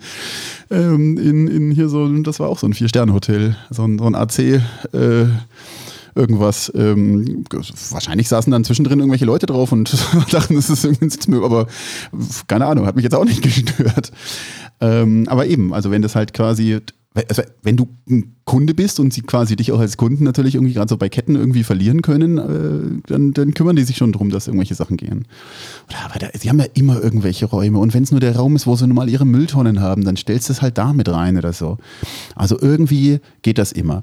Und auch da, weißt in Mailand, ja Gott, da hatte ich halt den Tag, dann Ding, dann parkte halt mein Fahrrad weiterhin in diesem Konferenzraum. War jetzt kein Thema. Ähm, und also ich hatte damit generell einfach nie Probleme. Und ich glaube, das ist auch, ja, ergibt sich. Ich habe schon so ein bisschen drauf geachtet, jetzt zum Beispiel auf der Tour nach Berlin, dass ich, wenn ich da irgendwo gefahren bin, so dass da, ich sag mal, wenn, wenn einfach offensichtlich war, dass das Hotel eine Tiefgarage hatte, dachte ich mir schon, okay, das geht auf jeden Fall irgendwie ganz gut raus. Ähm, jetzt keine Ahnung, weißt du, in Berlin halt so eine billige Absteige buchst, so ein Hostel oder was auch immer, keine Ahnung, da kann es dir dann halt schon passieren, dass sie sagen, so ja, Pech gehabt, ne? Und dann sage ich ja, dann, dann buche ich lieber was Hochpreisiges, wo ich mir, wo ich das Gefühl habe, da kriege ich es auch rein. Gut, ja, und dann also die Alpen nach Mailand. Ja, was, warum waren die Alpen jetzt so einfach?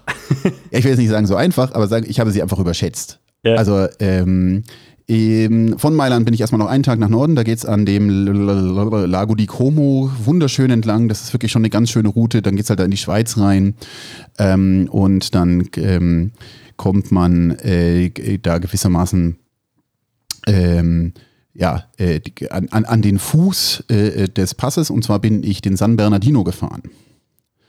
Der San Bernardino hatte früher eine, ja, so ein total bekannte Landstraße halt oben über den Gipfel. Und die haben aber irgendwie vor 20 hm, Jahren oder sonst was einen Tunnel gebaut. für diese Landstraße. Das heißt, die Landstraße geht gar nicht mehr oben über den Gipfel und die Landstraße ist unten auch größer als Bundesstraße ausgebaut. Und ähm, eben hat jetzt bis, also von unten bis quasi zu diesem Tunnel, gibt es komplett getrennt übrigens so Radwege wirklich so ne, links und rechts mal in diesem Tal entlang und schön geteerte kleine Sträßchen und Ding, dann fährst du auch mal durch Orte durch und so, aber eigentlich wirklich, ja, also wirklich nur so, da, da sind keine Autos unterwegs. Und oben fährst du auf der alten Straße, wo theoretisch Autos fahren können, aber die Autos fahren alle durch den Tunnel. Da sagt das Internet, am Wochenende sieht es anders aus, dann fahren da Oldtimer und Motorradler über die Berg. Aber ich bin da, glaube ich, an einem Mittwoch gefahren, deswegen war das einfach kein Thema. Und das waren an dem Tag, wo ich wirklich da drüber bin, ich glaube 1600 Höhenmeter oder sowas. Und ich habe mir halt gedacht, wow, hu, hm, ah, hm, hm, fangen wir doch lieber. Hm, ha. Hab quasi mit sehr, sehr wenig Motorleistung oder gar keiner Motorleistung am Vormittag halt angefangen und dachte mir so, naja, wenn mir halt dann die Puste ausgeht, habe ich dann halt im Zweifel diesen Motor. Und dann bin ich halt da vor mich hingefahren und vor mich hingetreten. Und eben, komme ich halt wieder zu dem Punkt. Du kannst so langsam fahren, wie du willst. Also auch so generell würde ich das jetzt inzwischen auch bei anderen Fahrrädern behaupten. Ich hatte halt nie ein Fahrrad, was für Berge ausgelegt war. Aber wenn du eine Gangschaltung hast, die dir erlaubt, so langsam wie du willst zu fahren. Also im Sinne von, du trittst halt mit der Kraft, die du gerade aufbringen willst und fährst halt dann nur so, ne, wie du halt gerade trittst. Ähm, dann kommst du über jeden Berg drüber. Ja gut, dann dauert es halt ein bisschen. Also, aber ja, und so bin ich halt dann so vor mich hingefahren und bin ich vor mich hingefahren und bin ich vor mich hingefahren und irgendwann war ich oben und hatte am Ende quasi von diesem Akku, ich weiß gar nicht, ein Viertel oder sowas benutzt. Also wirklich eigentlich gar nicht den Akku gebraucht. Ähm, ja, und dann geht's äh, bergab. Ne? Also ich meine, wenn du mal oben bist, da, da ist der Bernardino halt schon richtig geil, ähm, weil du nur einen einzigen Anstieg hast dann über die Alpen. Also wenn du andere Berge fährst äh, oder andere, andere Alpenübergänge, gibt ja da, weiß ich, vom, vom, vom Gardasee äh, nach Augsburg, die, was so einer alten Römerstraße folgt, da hast du zwei Anstiege. Da musst du nämlich zwischendrin einmal durchs Inntal und wieder auf der anderen Seite wieder hoch. Äh, aber hier bist du einmal über den Bernardino drüber und auf der anderen Seite kommst du an den Rhein, der also dann noch sehr jung ist dann und sehr klein ist am Anfang. Ja, und dann geht's quasi den, geht's so richtig geil dann bergab, den Rhein entlang zwischen Liechtenstein und der Schweiz äh, und Österreich. So, äh, da ruft dein Handy alle fünf Minuten, dass es jetzt in einem anderen Land ist. Wie schnell fährt man dann, wenn es so bergab auf einer geteerten Straße geht? Weiß ich nicht, da waren Geschwindigkeitsschilder, die ich ignoriert habe. Nein, also die, die ersten Serpentinen runter, ähm, da ist dann, das tut einem wirklich ein bisschen in der Seele weh, dass du, dass du natürlich dann Serpentinen hast, weil das bedeutet, du musst das wirklich ausbremsen, die ganze Energie. Ah, ja. Und aber das sind halt dann irgendwie sechs, sieben, acht, neun Serpentinen. Ähm, äh, und ja, da bin ich halt zwischendrin also gerne irgendwie so über, äh, über 60 Kilometer pro Stunde. Mhm. Und dann musst du halt in der Kurve runterbremsen, dass du nicht umfällst. Ja, ich meine, da kann ich mir das, was du am Anfang gesagt hast, ganz gut vorstellen, dass eben ne, bei einem Fahrrad hast du halt dann doch irgendwie die Gefahr, das weiß ich nicht, da liegt irgendwie ein kleiner Stein auf der Straße und wenn du da drüber fährst, dann haut sich halt komplett weg. Aber dadurch, dass du irgendwie mit deinen drei Rädern irgendwie eine deutlich stabiler auf der Straße liegst, muss man da wahrscheinlich auch, oder ja, fühlt sich zumindest sicherer an, kann ich mir vorstellen. Also und ich meine, also mir ist nichts passiert, aber das ist ja immer so hier halt anekdotische Evidenz. Ich ja, ja. würde jetzt aber schon auch echt wirklich davon ausgehen, dass, dass du halt mit dem Trike einfach, also wie gesagt, wenn ich einen von meinen Vorderrädern blockiert habe, ist halt das andere immer noch da und das ist eigentlich immer noch hinreichend spurstabil. Also ganz im Gegenteil, ich habe sogar ganz oft eben absichtlich quasi das Innenrad komplett blockiert und beim Außenrad schön die Kurve rumgezogen und hatte nie irgendwelche großen Sorgen, dass es mich da jetzt aufstellt, dass es nicht war. Also, und bin da echt mit, ne, ich, also ich habe gerade nochmal hier geguckt, äh, es sind äh, 1, 2, 3, 4, 5, 6, 7, 8, 9, 10, 11, 12 Serpentinen und dann bist du am Rhein und dann geht's halt quasi den Rhein entlang und da geht's dann wirklich über 50 Kilometer oder sowas einfach angenehm bergab. Also eigentlich quasi du, du fährst so im höchsten Gang mit sehr wenig Kraft 36 km/h, so rollst eigentlich nur so. Also das ist dann schon wirklich geil. Dann kommst dann da sehr, sehr lang dann irgendwo weit. Und der Rhein wird erstaunlich bald dann ganz schön großer Fluss. Also der ist dann bei Chur, glaube ich, heißt dieser Ort. Also C-H-U-R geschrieben. Ähm, schon erstaunlich flussig. Genau. Und dann war ich wieder mal schneller, als ich dachte. hatte wieder einen Tag über und war dann schon so, so, so heiß darauf zu fahren. Ich bin dann einfach aus Langeweile gewissermaßen noch einen Tag um den Bodensee rumgefahren anstatt rechts des Bodensees einfach nach München, Richtung München weiterzufahren. Habe ich gedacht, also bist noch einmal, okay. Wenn ich, wenn, ich, wenn ich schon mal da bin, ja, dann nehme ich den halt auch noch mit. Ähm, da war dann schon, der Bodensee hat selber so einen Radweg außenrum, da sind halt wahnsinnig viele Leute unterwegs. Also das war, das war ein bisschen Slalomfahren um diese, diese Wanderpylonen hier, diese, diese Menschen, die da alle nur so mit 15 fahren.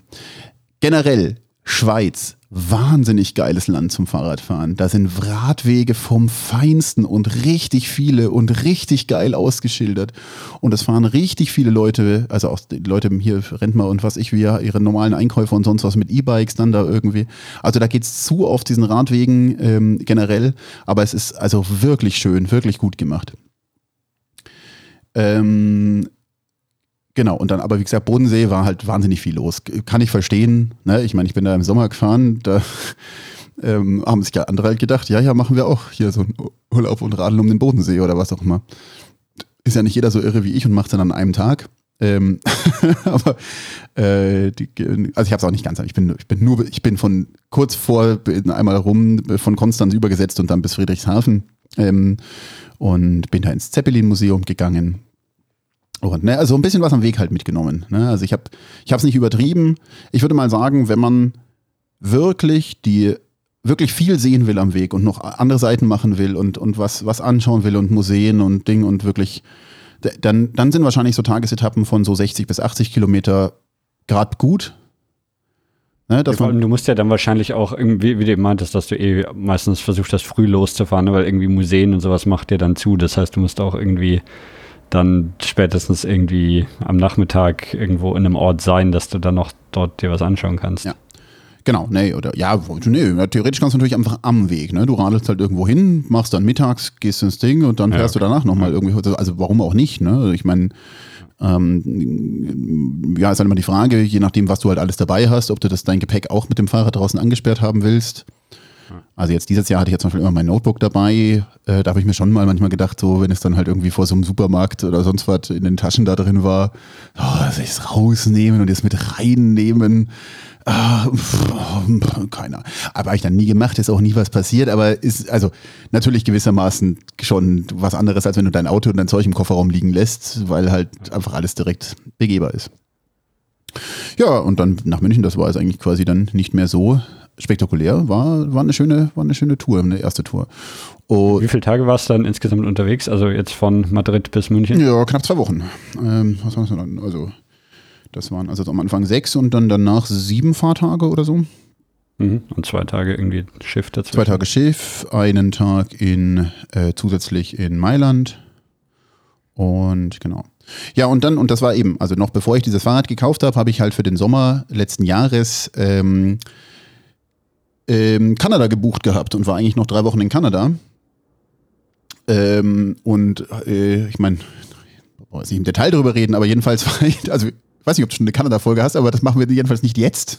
ich war in Kanada unterwegs und habe ja so gedacht, irgendwie, ach, ist ja irgendwie schon ganz schön. Aber geiler wäre es jetzt eigentlich, hier weiter mit dem Fahrrad zu fahren.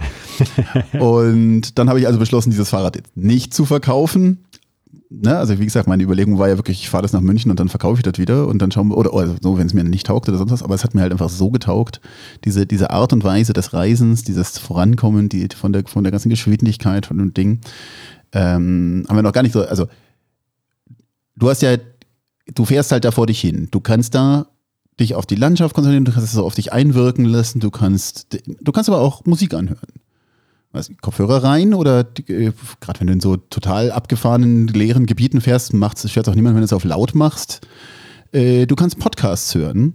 Ähm, ich, ich habe zwischendrin auch mal sogar Filme angeguckt. Ne? Also das, Handy ist da links neben mir und ich meine, ja von der Story wird 90 Prozent über den Ton transportiert oder Serien oder was auch immer, so Comedy-Serien, da ist ja auch irgendwie egal ähm, kann man alles machen, kann man alles machen, ne? Und halt immer so nach Lust und Laune. Und manchmal, manchmal hatte ich halt irgendwie aber auch die Lust, einfach, einfach nur es auf mich wirken zu lassen und einfach mal hier so eine Stunde so, so meditativ Ding.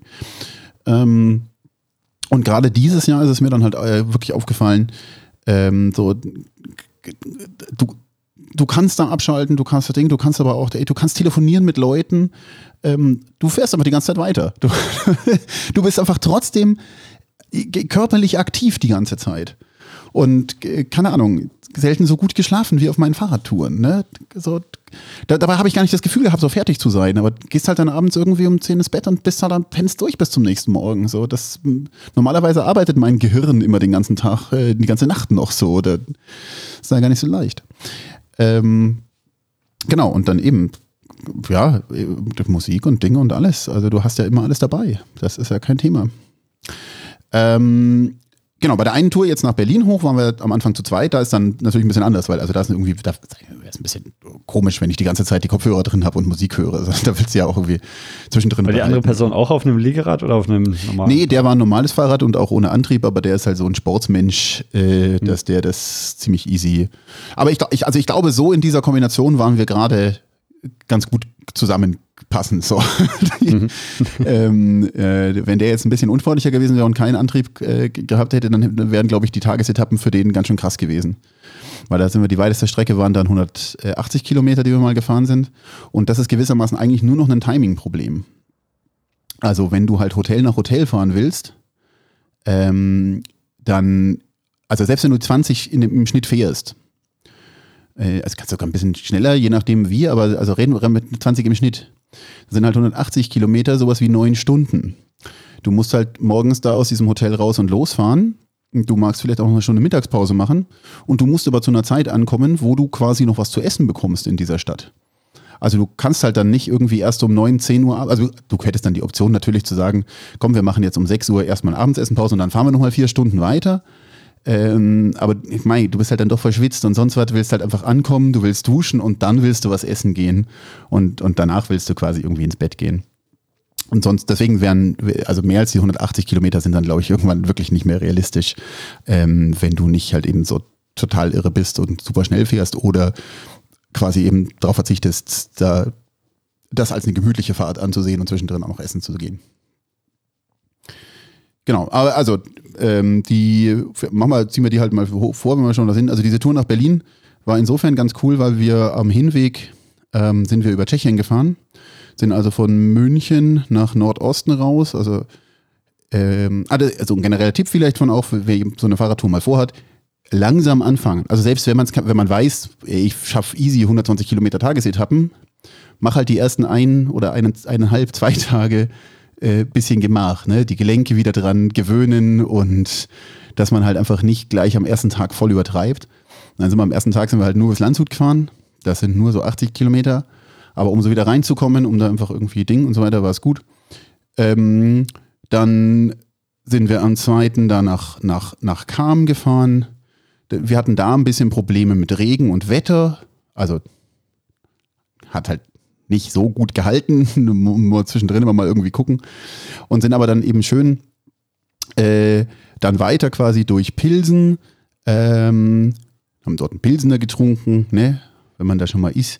Und dann ähm, nach äh, Ustinat Labem und äh, also hier, da wo Theresienstadt ähm, äh, ist, geht es dann an die Elbe und dann sind wir an der Elbe durch Dresden durchgefahren äh, und bis mit der Elbe entlang bis Lutherstadt-Wittenberg und dann halt quasi nach Norden äh, da an Berlin vorbei äh, bis ähm, Zedenick.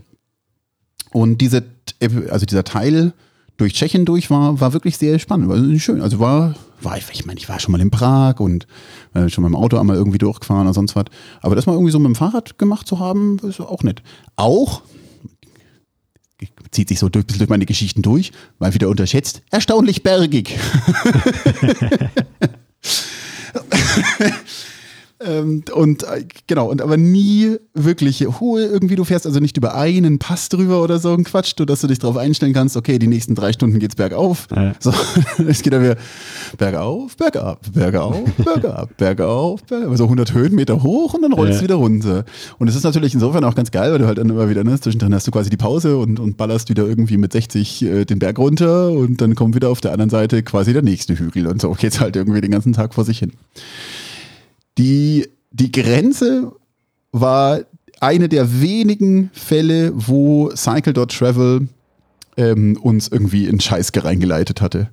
Da, und äh, ich meine, das ist mal die Frage, was kann Cycle Travel dafür? Ähm, das muss in OpenStreetMap-Daten ähm, als zu guter Weg markiert gewesen sein. Das war so ein Trampelpfad, die Grenze zwischen Deutschland und Tschechien. Ähm, ich bin mir recht sicher, ist also das war nie irgendwas als Grenzübergang oder sonst was ne, gedacht. Das, äh, also auch nicht für Fußgänger oder sonst wie. Also das war wirklich, ich, ich weiß nicht genau, warum es ja. Also das war wirklich nur noch irgendwie so ein Trampel-Matschpfad irgendwie Ding durch. Lag dann auch so ein, so ein, so ein Baum über die Straße, also über den Weg, wo wir uns erstmal durchkämpfen mussten. Und das war das eine Mal, wo es uns richtig fehlgeleitet hatte. Und dann sind wir am selben Tag aber, weil es ja eben so viel geregnet hatte und so weiter, war es halt doch alles ziemlich matschig. du kannst bei Cycle Travel sagen, ähm, hier, ich hätte gerne paved only, also nur asphaltierte Straßen oder halt, äh, ja, ist mir egal, ne? Und normalerweise ist halt der, wenn du, das ist mir egal, und dann generiert das dir und dann schaust du es halt an, wie viel davon sind jetzt. Und ich habe immer kein Problem, weißt du, wenn es dann irgendwie ein paar Kilometer zwischendrin äh, sind oder wenn das gute Radwege sind oder sonst was, wenn man das erkennen kann, dass das irgendwie gute Optionen sind, habe ich damit gar kein Problem. Wenn es halt irgendwie sagt, ja gut, da fährst jetzt 80 Kilometer ähm, Feldwege, die halt schlecht sind, dann sage ich halt so, nee, also dann, dann lieber nicht. Ähm, kannst ja dann einfach dann hier so Punkte reinziehen. Bisschen schade ist halt dann immer so, quasi, wenn du halt auf Paved Only stellst, dann leitet er dich im Zweifel ganz andere Wege, weil du halt, was weiß ich nicht, zwischendrin irgendwie ähm, über so eine Schotterstein-Marktplatz äh, äh, in der Stadt fahren musst und wenn ja, du halt sagst paved ja, okay. only, dann sagt er halt, nee, nee, nee, fahr halt ganz Riesenbogen außen rum und dann ist es doch besser gleich, wenn du hier lang fährst und sonst wie. Also da rentiert sich schon immer so ein bisschen damit zu spielen und dann im Zweifel eben auch so die, die Punkte mal zu verschieben, so, aber ich will da lang fahren und wie willst du mich dann leiten und so weiter. Und da ist halt Cycle Travel wirklich geil, weil es vor allem wahnsinnig schnell ist. Das macht nicht irgendwie so eine, oh, ich muss erstmal die Route berechnen und drüber nachdenken, sondern wirklich so, wie man in Google Maps gewohnt ist Du ziehst die Marker durch die Gegend und das macht dir sofort Routen, die alle geil sind. Also kann man ähm, wirklich nur empfehlen. Ähm, läuft einfach in jedem Browser, kannst du, kannst du machen. Es gibt dann eine App dafür, für iOS und jetzt vielleicht auch inzwischen für Android, weiß ich nicht. Aber ich habe mir einfach nur diesen, den, den fertig gemachten GPX-Track, also den, die Route quasi runtergeladen und in, in eine andere App auf dem Handy reingepackt. Genau, und so. Und jetzt hat es da gesagt halt hier, ja, fahrt mal da lang. in, hier, relativ kurz nach der Grenze. Ähm, in, in Tschechien. Dann gingst du an so einem Bauernhof vorbei und da war schon das Erste, was so irgendwie so matschig war und das roch schon auch nicht nur nach Matsch. Das war eigentlich im Wesentlichen, glaube ich, so eine, eine Kuhdungpfütze. Und dann ging es noch ein Stück weiter und dann wurde dieser Weg wirklich vollkommen unpassierbar, komplett Matsch, Flut, Pfütze, bla. Und dann mussten wir nochmal durch diese Kudungpfütze zurück auf den Teerweg. Und ähm, ja, dann war das Erste, was wir angesteuert haben, haben wir einen echten Umweg in Kauf genommen, dass wir die Fahrräder einmal abkerchern konnten, weil das war so ätzend. Und das hat sich dann auch überall angesammelt. Und ich meine, jetzt hatte ich quasi ja mit der Schaltung und so weiter keine Probleme. Ähm, aber äh, der andere, der mitgefahren ist, hatte dann da irgendwie auch Dreck dran. Dafür hat sich dann bei mir unterm Schutzblech irgendwie so viel Dreck und ein Stein und sonst was irgendwie an, dass das da irgendwelche Sachen an sich geschliffen haben. Und das war einfach alles. Ja, das Fahrrad hat es verdient, direkt danach abgekerchert zu werden. Und dann haben wir halt an dem Tag gesagt, so, nee, also heute keine Experimente mehr, paved only. Naja, gut, das Problem ist dann aber gerne mal, dass dann halt mal so Straßen gesperrt sind. da, da, kann aber jetzt weder Cycle Travel noch sonst was dafür, hätte auch Google Maps nicht gewusst. Und also das in Tschechien uns zweimal passiert, dass einfach plötzlich mitten auf der Straße ein Schild steht und dann sagt so, ja, hier ist zu, äh, musst du da runter und links und außen rum.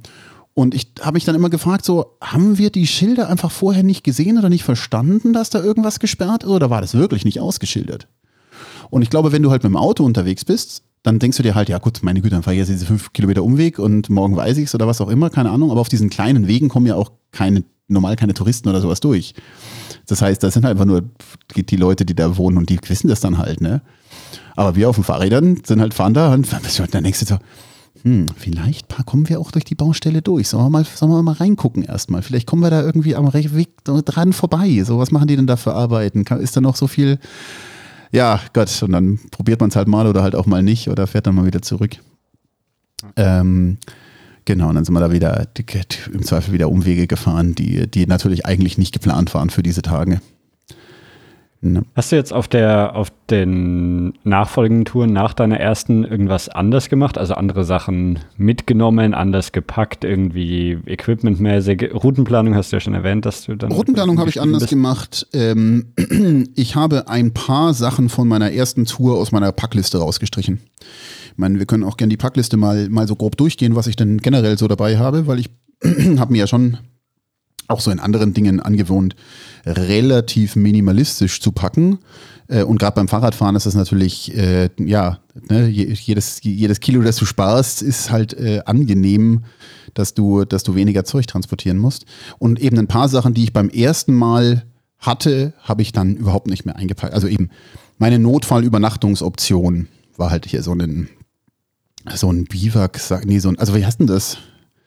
Also so ein Minimalschlafsack wirklich quasi so. Ich habe mir gedacht, so im, Notfall kann ich halt auf diesem Fahrrad pennen und dann haue ich mich da halt rein. Und keine Ahnung, so dass du halt quasi einfach nur nicht, nicht unterkühlst, was natürlich in Spanien sowieso jetzt im Sommer normal nicht das klassische Problem ist. Aber ähm, naja, ein bisschen kühl wird es ja nachts trotzdem. Ne? Und, und auf solche Sachen habe ich natürlich auch komplett inzwischen verzichtet, ähm, weil ich da gesehen habe. Und ein paar Sachen habe ich noch rausgeschmissen, äh, die einfach so unnötige Backup-Sachen irgendwie waren. Also dementsprechend ähm, konnte ich da schon ein bisschen Dinge. Nee, also normalerweise in, also äh, habe ich tatsächlich erstaunlich wenig geändert. Ansonsten. Also wie gesagt, ein paar Sachen weniger.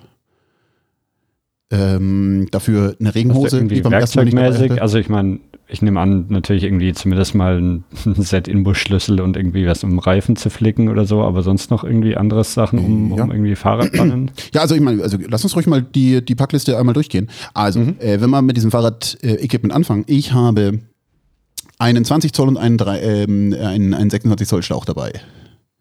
Das heißt, ähm, du hast, also das heißt, ich könnte statt zu flicken einfach auch den Schlauch wechseln das geht halt im Zweifel schneller, ne? so das irgendwo ist. Und äh, aber ich hatte noch nie einen Platten gehabt mit diesem Fahrrad, habe halt die Schwalbe Marathon Plus drauf, die habe ich auch auf dem Brompton drauf und seit ich die auf dem Brompton drauf habe, ich noch nie einen Platten gehabt. Also die haben so eine Kevlar Dingsbums Schicht.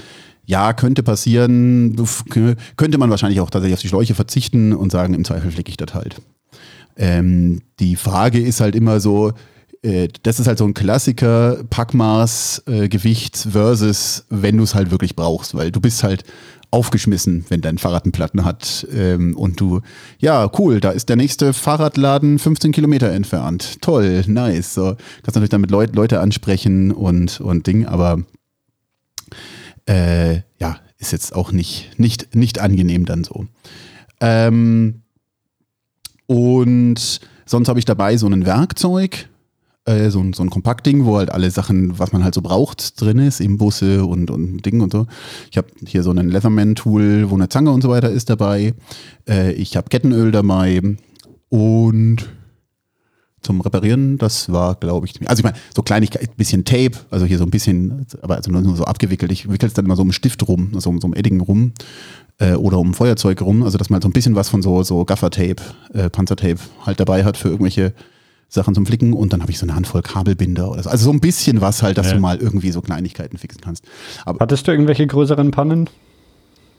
Ähm, jetzt auf der letzten Tour habe ich tatsächlich hat sich angefangen, dass mein mein Schutzblech hat äh, einen Riss bekommen, wahrscheinlich durch die sehr unebenen Wege in, in, in Tschechien und es ist hat durch die ganzen Vibrationen und so weiter ganz schön weit aufgerissen und das habe ich dann halt irgendwie mit, mit Tape und Sekundenkleber mal notdürftig gefixt.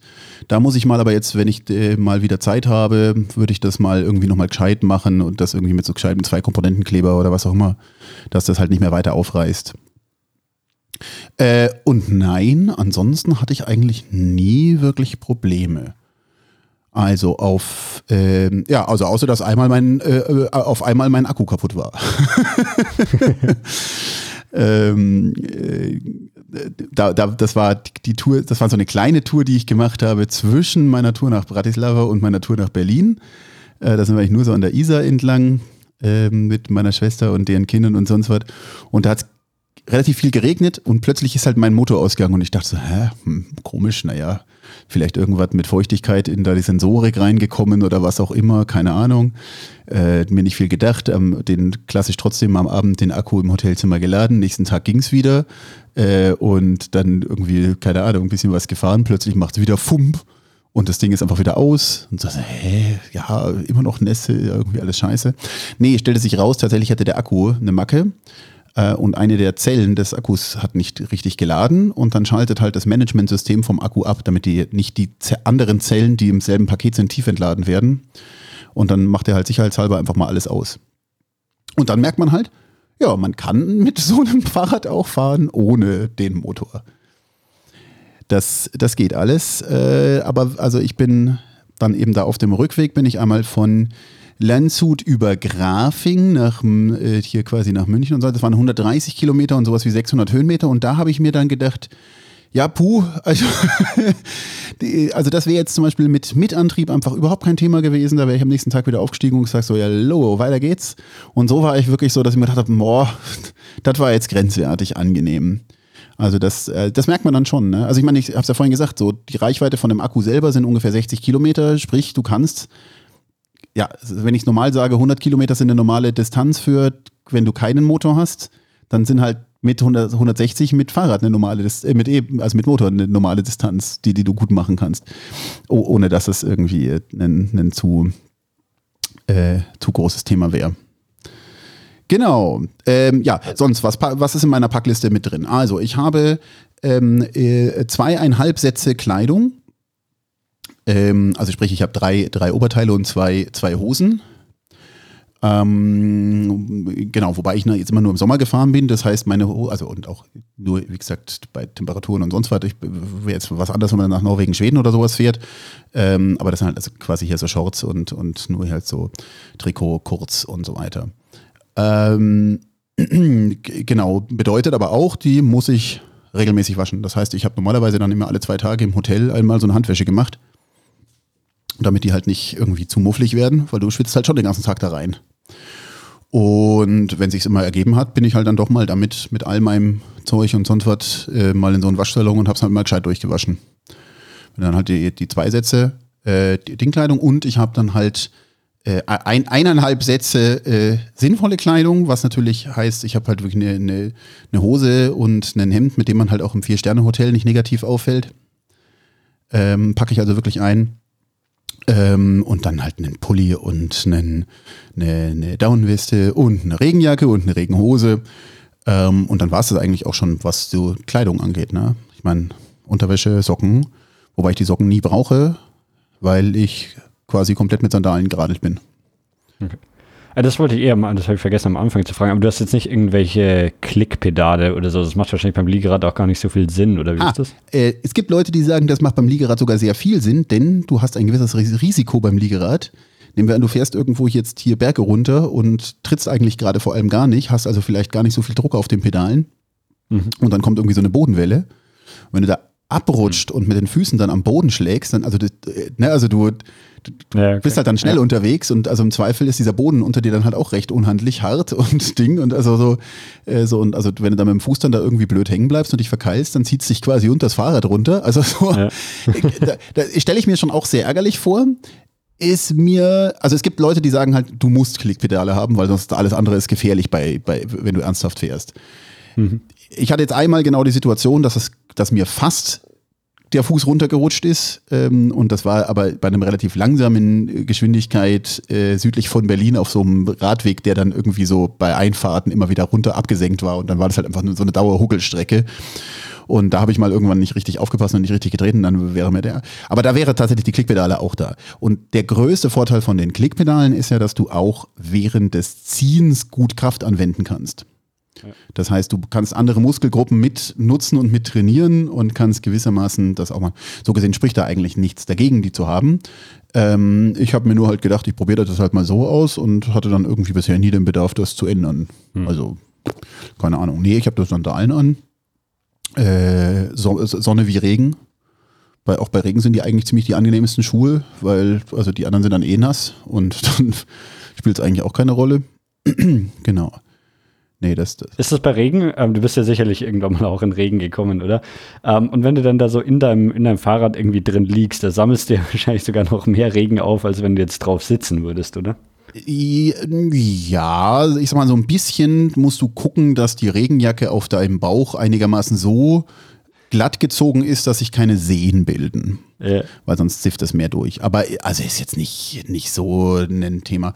Ähm, was man auch machen sollte, wäre die, die Ärmel gescheit zumachen. Also quasi, ich habe ja da so ein Klett am, am, am Ärmel, ähm, weil dein Unterarm, ähm, ja, also der, der, der, dein Ellenbogen ist tiefer als dein Handgelenk. Und wenn da die, der Regen reinläuft, dann läuft er halt komplett bis zu deinem Ellenbogen durch. Das heißt, du musst den halt quasi am Handgelenk schon, schon entsprechend ähm, ab, abbremsen. Kurzärmliche Regenjacken ist eh eine Marktlücke, die ich schon seit langem äh, gesehen habe. Regenjacken generell auf dem Fahrrad sind natürlich wirklich, also da wäre kurzärmlich natürlich auch nochmal geil. Also es ist wirklich eine, eine echte Überlegung regelmäßig, wenn es also anfängt so ein bisschen zu tropfen. Und dann denkst du so, okay, wenn ich jetzt die Regenjacke anziehe und so weiterfahre wie bis jetzt, dann bin ich in einer halben Stunde durchgeschwitzt und bin darunter klitschnass. Und wenn ich sie nicht anziehe und das nur so tröpfelt, bleibe ich wahrscheinlich trockener am Ende. Also das ist, ne, also gerade auch wird dann die Regenhose, wenn du das dann nämlich noch anfängst in, in Betracht zu ziehen, was ist halt auf dem Liegerad total geil wäre, wäre halt irgendwas, was komplett rückenfrei wäre. Weil, weil, äh, ne, dann würdest du am Rücken quasi noch ganz gut lüften. Also ich habe so einen Mesh-Seat, der, der eigentlich ganz gut lüftet. Ähm, dann, das wäre vielleicht eine ganz schöne Option. ja, also brauchst du eine aktive Lüftung, die da reinbläst, dass da irgendwie was geht. Äh, nee, aber ich meine, äh, ja, bei Regenfahren ist nie geil ich würde mal generell sagen, wenn du, also richtig ätzend ist, glaube ich, wenn du mit dem Zelt unterwegs bist und mehrtägig am Stück Regen hast, weil dann hast du ja keine Chance, dein Zeug irgendwie zu trocknen. So, ja, meine Sachen sind dann nass, dann ziehe ich halt zwischendrin vielleicht mal den zweiten Satz noch an, den ich noch habe, auch wenn er schon mal getragen war oder was auch immer, aber ne, dass es halt ein bisschen wärmer ist irgendwie unter den Sachen oder wie auch immer. Ähm, und dann haue ich die am Abend in einem Hotel, hänge ich die auf und dann sind die am nächsten Morgen wieder trocken. Ne? Und dann habe ich immer noch ein, eine trockene Hose quasi ja dabei, ne, meine, meine, meine Anzughose, damit ich da im, im Hotel irgendwie, ähm, ja, also quasi halt am Abend irgendwie noch saubere Sachen dann habe, die nicht Radelklamotten sind. Genau, ja. Ähm, aber also so ein Tag Regen ist irgendwie nicht so das Problem. Aber wenn es mehrere Tage am Stück sind, ist scheiße. Genau, ja gut, was habe ich sonst noch dabei? Also wenn ich hier auf meine Packliste gucke, ich habe dann halt natürlich irgendwie mein äh, Ladegerät fürs E-Bike. Ja, also muss ja irgendwie deinen Akku laden. Mhm. Ähm, dann habe ich. Kannst du den rausnehmen aus dem Fahrrad ja, schon, ja, oder? Ja. Genau, also den nehme ich raus, den schmeiße ich den. Da ist ja auch mal die Frage. ähm, ich vertrete äh, die Strategie, nicht äh, die Hotelleute zu fragen, ob ich denn bei ihnen den Akku im Zimmer einfach laden darf weil potenziell sagen die natürlich nein. also frage ich nicht. Also nicht so richtig viele Optionen. Daher, das ist ja alles so ein Scheiß. Also eigentlich sagen ja quasi alle E-Bike-Hersteller, also, du darfst deinen Akku nur laden, Achtung, du solltest dabei sein, du solltest ihn bewachen dabei, aber also auf gar keinen Fall im Schlafraum und außerdem nicht auf brennbaren Materialien. Also eigentlich darfst du den gar nicht laden. Also so gewissermaßen ist so die, also ich glaube, dass die halt einfach Angst haben, dass wenn was passiert, dann sind sie halt jetzt aus dem Schneider und sagen, ja wieso, also du, du warst ja gar nicht dabei, da steht eindeutig in der Anleitung, du sollst quasi in der Nähe sein, dass du rechtzeitig quasi irgendwo und so. Ich habe im Hotel oft, was, zuerst duschen gegangen, dann habe ich quasi den im Badezimmer auf den Fliesenboden gestellt und angesteckt. Dann haben wir gedacht, wenn er jetzt im, im Badezimmer in Flammen aufgeht über Nacht, ähm, dann ist es, dann stört es mich am wenigsten persönlich. Ähm, aber ja, klar, du liegst halt irgendwie in dem Hotelzimmer und schläfst im selben Zimmer und wenn es dann plötzlich irgendwie, was, also ich meine, abgesehen davon, dass natürlich das Hotel abbrennt ähm, oder, oder Sprinkleranlagen losgeht, ähm, ist es natürlich einfach persönlich einfach für dich, du bist halt da direkt daneben, ne? also den quasi direkt neben das Kopfende zu stellen von deinem Bett, so wie ich mein Handy lade, würde ich jetzt nicht unbedingt mit dem Handy, äh, mit dem, mit dem Fahrradakku machen. Manche Vor allem, wenn es irgendein, irgendein chinesischer Akku ist, von dem man nicht so recht weiß, wie der innen verbaut ist. Äh, ja, ja, genau. Solche Dinge sind natürlich alle so. Ja, mei. Ähm, Gott, aber ich meine, du, ich lade auch mein Handy jeden Tag neben meinem Kopf quasi beim Schlafen so und äh, irgendwie ist der auch noch nie explodiert. Ähm, der Handy-Akku, obwohl der das natürlich potenziell auch könnte. Habe ja sogar mal sehr lange dieses Samsung gehabt, was eigentlich zurückgerufen wurde und ich habe es nie zurück. Ah, egal. Ähm, Genau, dann habe ich natürlich weitere Ladeinfrastruktur dabei für alle meine anderen Geräte, sprich äh, Handy und, und iPad. Ähm, und ich meine, das iPad war natürlich vor allem, weißt du, abends ist natürlich super angenehm, dass du halt hier quasi noch was im Hotel dir anschauen kannst.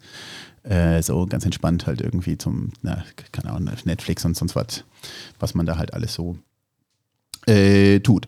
So, dann habe ich dabei natürlich sowas wie ein Erste-Hilfe-Set, falls halt irgendwie was wäre ähm, wo man halt dann, also nur so klassische Verbandssachen und sonst was und, und halt so ein bisschen so Kopfschmerzmedikamente und, und äh, solche Dinge.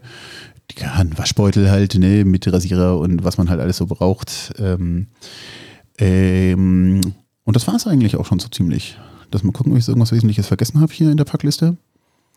Nee. Ja, also äh, Powerbank und Ding. Ich habe also ich habe quasi links neben mir habe ich sowas wie eine Lenkertasche. Also eine Tasche, die du normalerweise als normaler Fahrradfahrer an Lenker machen würdest, die so vor dir wäre, wo halt so die Sachen sind, die du im Schnellzugriff hast, habe ich links neben meinen Sitz gebaut.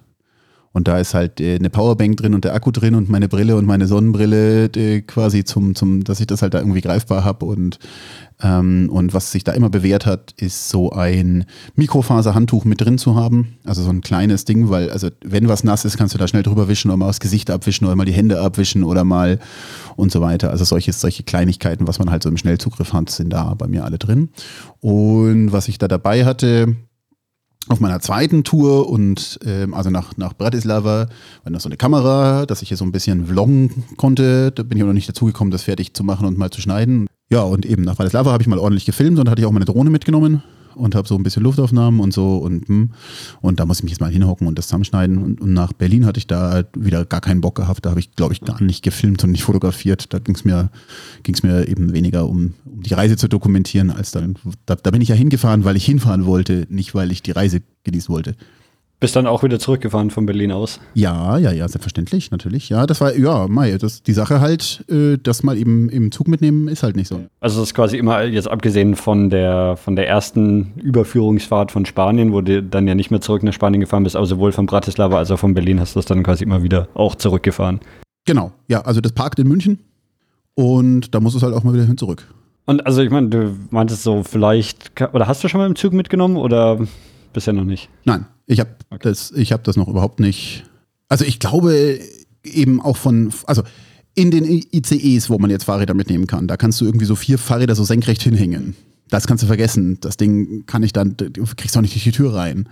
In so Regionalzügen, so Doppelstockwegen, wo unten dann so ein Gepäck und so weiter ist, wird es ja räumlich ganz gut reinpassen. Aber wie gesagt, du hast allein, um das irgendwie am Bahnsteig, wenn da der Aufzug, der Aufzug müsste lang genug und groß genug sein, dass du da mit dem Fahrrad irgendwie, weil du kriegst es auch nicht alleine gut die Treppen hoch und runter. Und das ist schon alles, ich habe es nie versucht. Aber ich stelle es mir nicht angenehm vor. Hat die Deutsche Bahn irgendwelche speziellen Regelungen dafür? Weil ich kann mir schon vorstellen, dass man da auch komisch angeschaut wird, wenn man dann so ein breites Fahrrad mitbringt. Ja, aber den geht schon los. Fahrradanhänger darfst du nur haben, wenn Kinder drin sitzen. Also das weiß ich, also quasi, wenn du einen ja. Fahrradanhänger Gepäck drin hast, das darfst du nicht machen. Ja. Also ja, da, da, da, sind halt die, die, die Bahnen sind ja sehr verschieden, die Regional- äh, Ding, aber die, also Fernverkehr, wie gesagt, kannst, kannst knicken. Jetzt die, die eine Tour nach Bratislava, über die haben wir noch gar nicht gesprochen. Wir müssen vielleicht auch nicht die Tour in, in jeder Etappe durchgehen, aber was waren da so die, ähm, die Highlights davon oder gab es da noch irgendwie was Erwähnenswertes? Naja, also ich muss mal sagen, dieser, der, der Radweg an der Donau entlang. Ähm, also am Hinweg bin ich ja erst in Linz eingestiegen, im Rückweg bin ich bis Passau quasi dann wieder gefahren, äh, aber halt nur im Wesentlichen an der Donau. Der gilt nicht umsonst als einer der schönsten Fernradwege, die man fahren kann. Meine Beschreibung dafür ist immer, er ist meditativ langweilig. Also tatsächlich ist halt die Donau jetzt nicht so ein idyllischer kleiner Schlucht, äh, Fluss, der durch so Schluchten durchgeht. Ja. An der Stelle muss ich die Elbe nochmal vor, also zwischen die, die, die tschechisch-deutsche Grenze an der Elbe. Du kommst dir vor wie in einer Modellbahnlandschaft. Du fährst in diesem Tal, auf dem Fluss ist was los, links und rechts fahren Züge die ganze Zeit. Es ist einfach alles wunderhübsch. Diese, die, ne, du fährst da quasi so zickzack so ein paar Schluchten entlang, dieses Elbetal fantastisch. Dagegen ist die Donau halt da unten schon ein richtiger, also zwischen Passau und Linz gibt es schon so diese Donauschleife und so, da ist er noch ein bisschen schöner, aber danach wird es wirklich quasi. Ja. Und meditativ langweilig meine ich durchaus in einem positiven Sinne, sondern du fährst halt einfach auch irgendwie ne, so du hockst dich hin, musst dir keine Gedanken machen mit Routing, keine Gedanken machen mit irgendwas, steigst da morgens auf, fährst los mhm. und fährst einfach vor dich hin auf einem perfekt geteerten Weg und mit guter Infrastruktur. Du fährst an zig Läden vorbei, die schon Schilder draußen haben. Jetzt schnell eine Jause hier, kommen sie vorbei. Und dann kriegst du halt irgendwie eine Bratwurst oder was auch immer, kannst du dir da holen. Äh, und also wirklich, das ist einfach wahnsinnig angenehm zu radeln. Also wenn, wenn jemand sagt, ich würde das vielleicht mal ausprobieren, aber ich traue mich jetzt nicht so querfeldein und, und Ding und dann muss man am Ende doch mal irgendwelche Straßen entlang fahren und bla bla bla. Wenn ihr irgendwas Entspanntes machen wollt, macht so einen Flussradweg. Ob das jetzt äh, Donau ist oder Rhein oder, oder Elbe oder was auch immer. Du hast halt keine Steigung, du hast meistens sehr gut ausgebauten Radweg, du hast viele Leute, die da fahren, das heißt, du hast gute Infrastrukturen, du hast viele Hotels, die Hotels sind darauf ausgelegt oder, oder Übernachtungsmöglichkeiten, dass Leute mit Fahrrad kommen. Ähm, also das ist natürlich alles irgendwie viel einfacher, als wenn du halt so querfeld einfährst. Und ähm, ja, eigentlich wollte ich ja nur bis Wien fahren. Gut, aber dann ist auch nicht mehr so viel weiter nach Bratislava, oder? Das ist mir dann auch aufgefallen in Wien. Ne? da saß ich da so im Hotel und dachte mir so, ah, für den Rückweg habe ich jetzt irgendwie einen Tag mehr Zeit, als ich eigentlich bräuchte. Ah, das, äh, hm, oder naja, dann, ach Moment mal, dieses Bratislava ist ja gleich um die Ecke. da war ich noch nie. Und dann dachte ich, na gut. Und dann bin ich ja wirklich eben tatsächlich, dann bin ich bin, bin morgens in Wien gestartet und äh, bin mittags in Bratislava gewesen konnte, konnte da im Hotel mittags einfach schon einchecken und habe dann am Nachmittag eben hier Stadtführung gemacht, die Stadt angeschaut. Schöne Stadt, Bratislava kann ich empfehlen. Klingt auch viel besser, wenn du dann sagst, ne, wenn du einfach sagst, ja, ich bin von München nach Österreich gefahren. Das klingt nicht so beeindruckend, wie wenn du sagst, ich bin von München in die Slowakei gefahren. Das ist natürlich. ja, ähm, aber in, äh, keine Ahnung, so war jetzt auch nicht ähm, die ganze Route und sonst was, äh, du hast ja da nichts was von der Slowakei, du hast ja nur Donauradweg äh, für, ich weiß nicht, wie viel, 20 Kilometer oder sowas äh, waren dann dort, aber der war noch immer noch genau so vom Zustand wie vorher, also ich glaube, das spielt dann keine Rolle. Dagegen war Tschechien natürlich schon ein bisschen, ja, Abenteuer, da sind wir halt quasi quer durchs Land gefahren, ne? Wie lang war die, die Route nach Bratislava? Auch sowas wie sechs Tage oder sowas meintest du, oder? Na, Bratislava bin ich eben, also ich bin von München gestartet, bin den ersten Tag entspannt. Ich sage ja immer den ersten Tag entspannt und danach lässt es, lässt es krachen. Den ersten Tag nur so bis Rosenheim äh, gefahren. Das sind, pff, weiß ich auch nicht, 70, 75 Kilometer oder so ein Quatsch.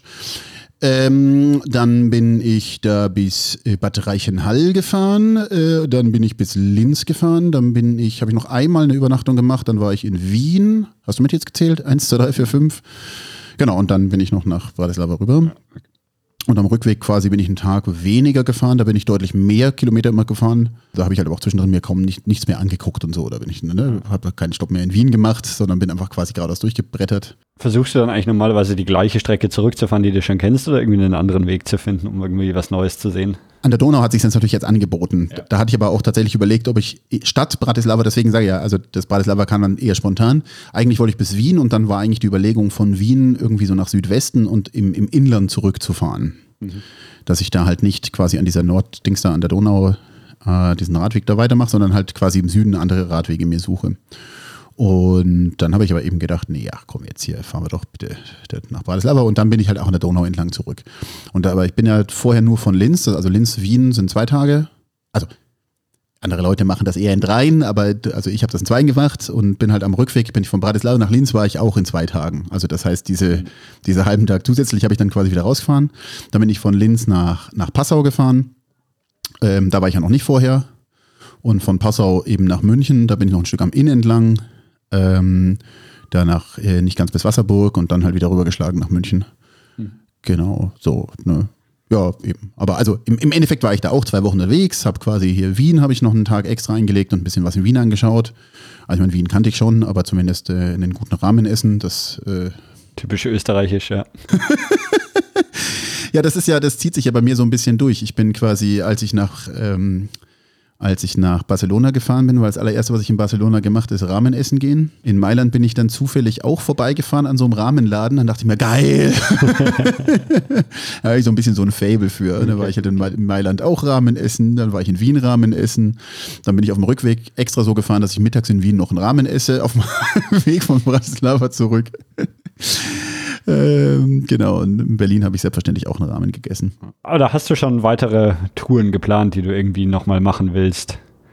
ja, also momentan schweben in meinem Kopf für nächstes Jahr ein paar Sachen rum, was, was ich irgendwie ähm, anpeilen oder mal drüber nachdenken möchte.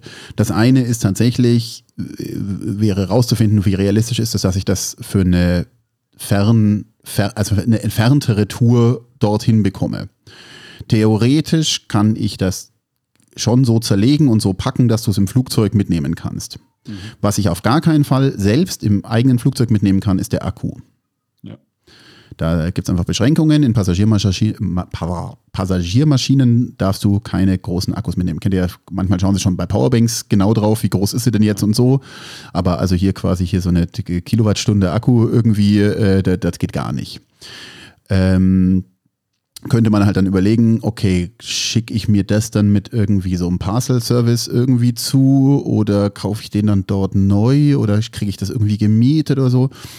Da sind so zwei Dinge, was ich überlegt. Also das eine wäre natürlich quasi irgendwo, ich sag mal, Mittel, Mittel und, und oder Südamerika. Ähm, äh, die, äh, ne, nächstes Jahr habe ich mal wieder richtig lange Ferienzeiten, da hätte ich, wäre da auch wirklich Luft dafür.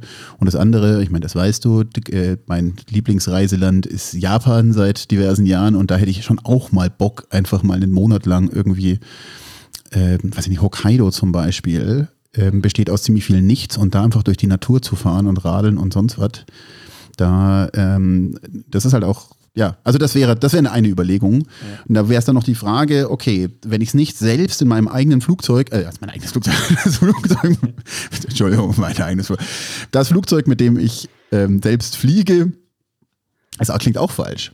Also, wenn ich klassisch mir so ein Ticket kaufe für ein Flugzeug und da das Fahrrad mitnehme, also Sportgepäck und sonst was, das ist äh, normalerweise gratis oder günstig oder wie auch immer, je nachdem, womit du fliegst und so. Äh, die Alternative wäre tatsächlich natürlich, mir das einfach komplett mit einer Spedition dorthin zu schicken.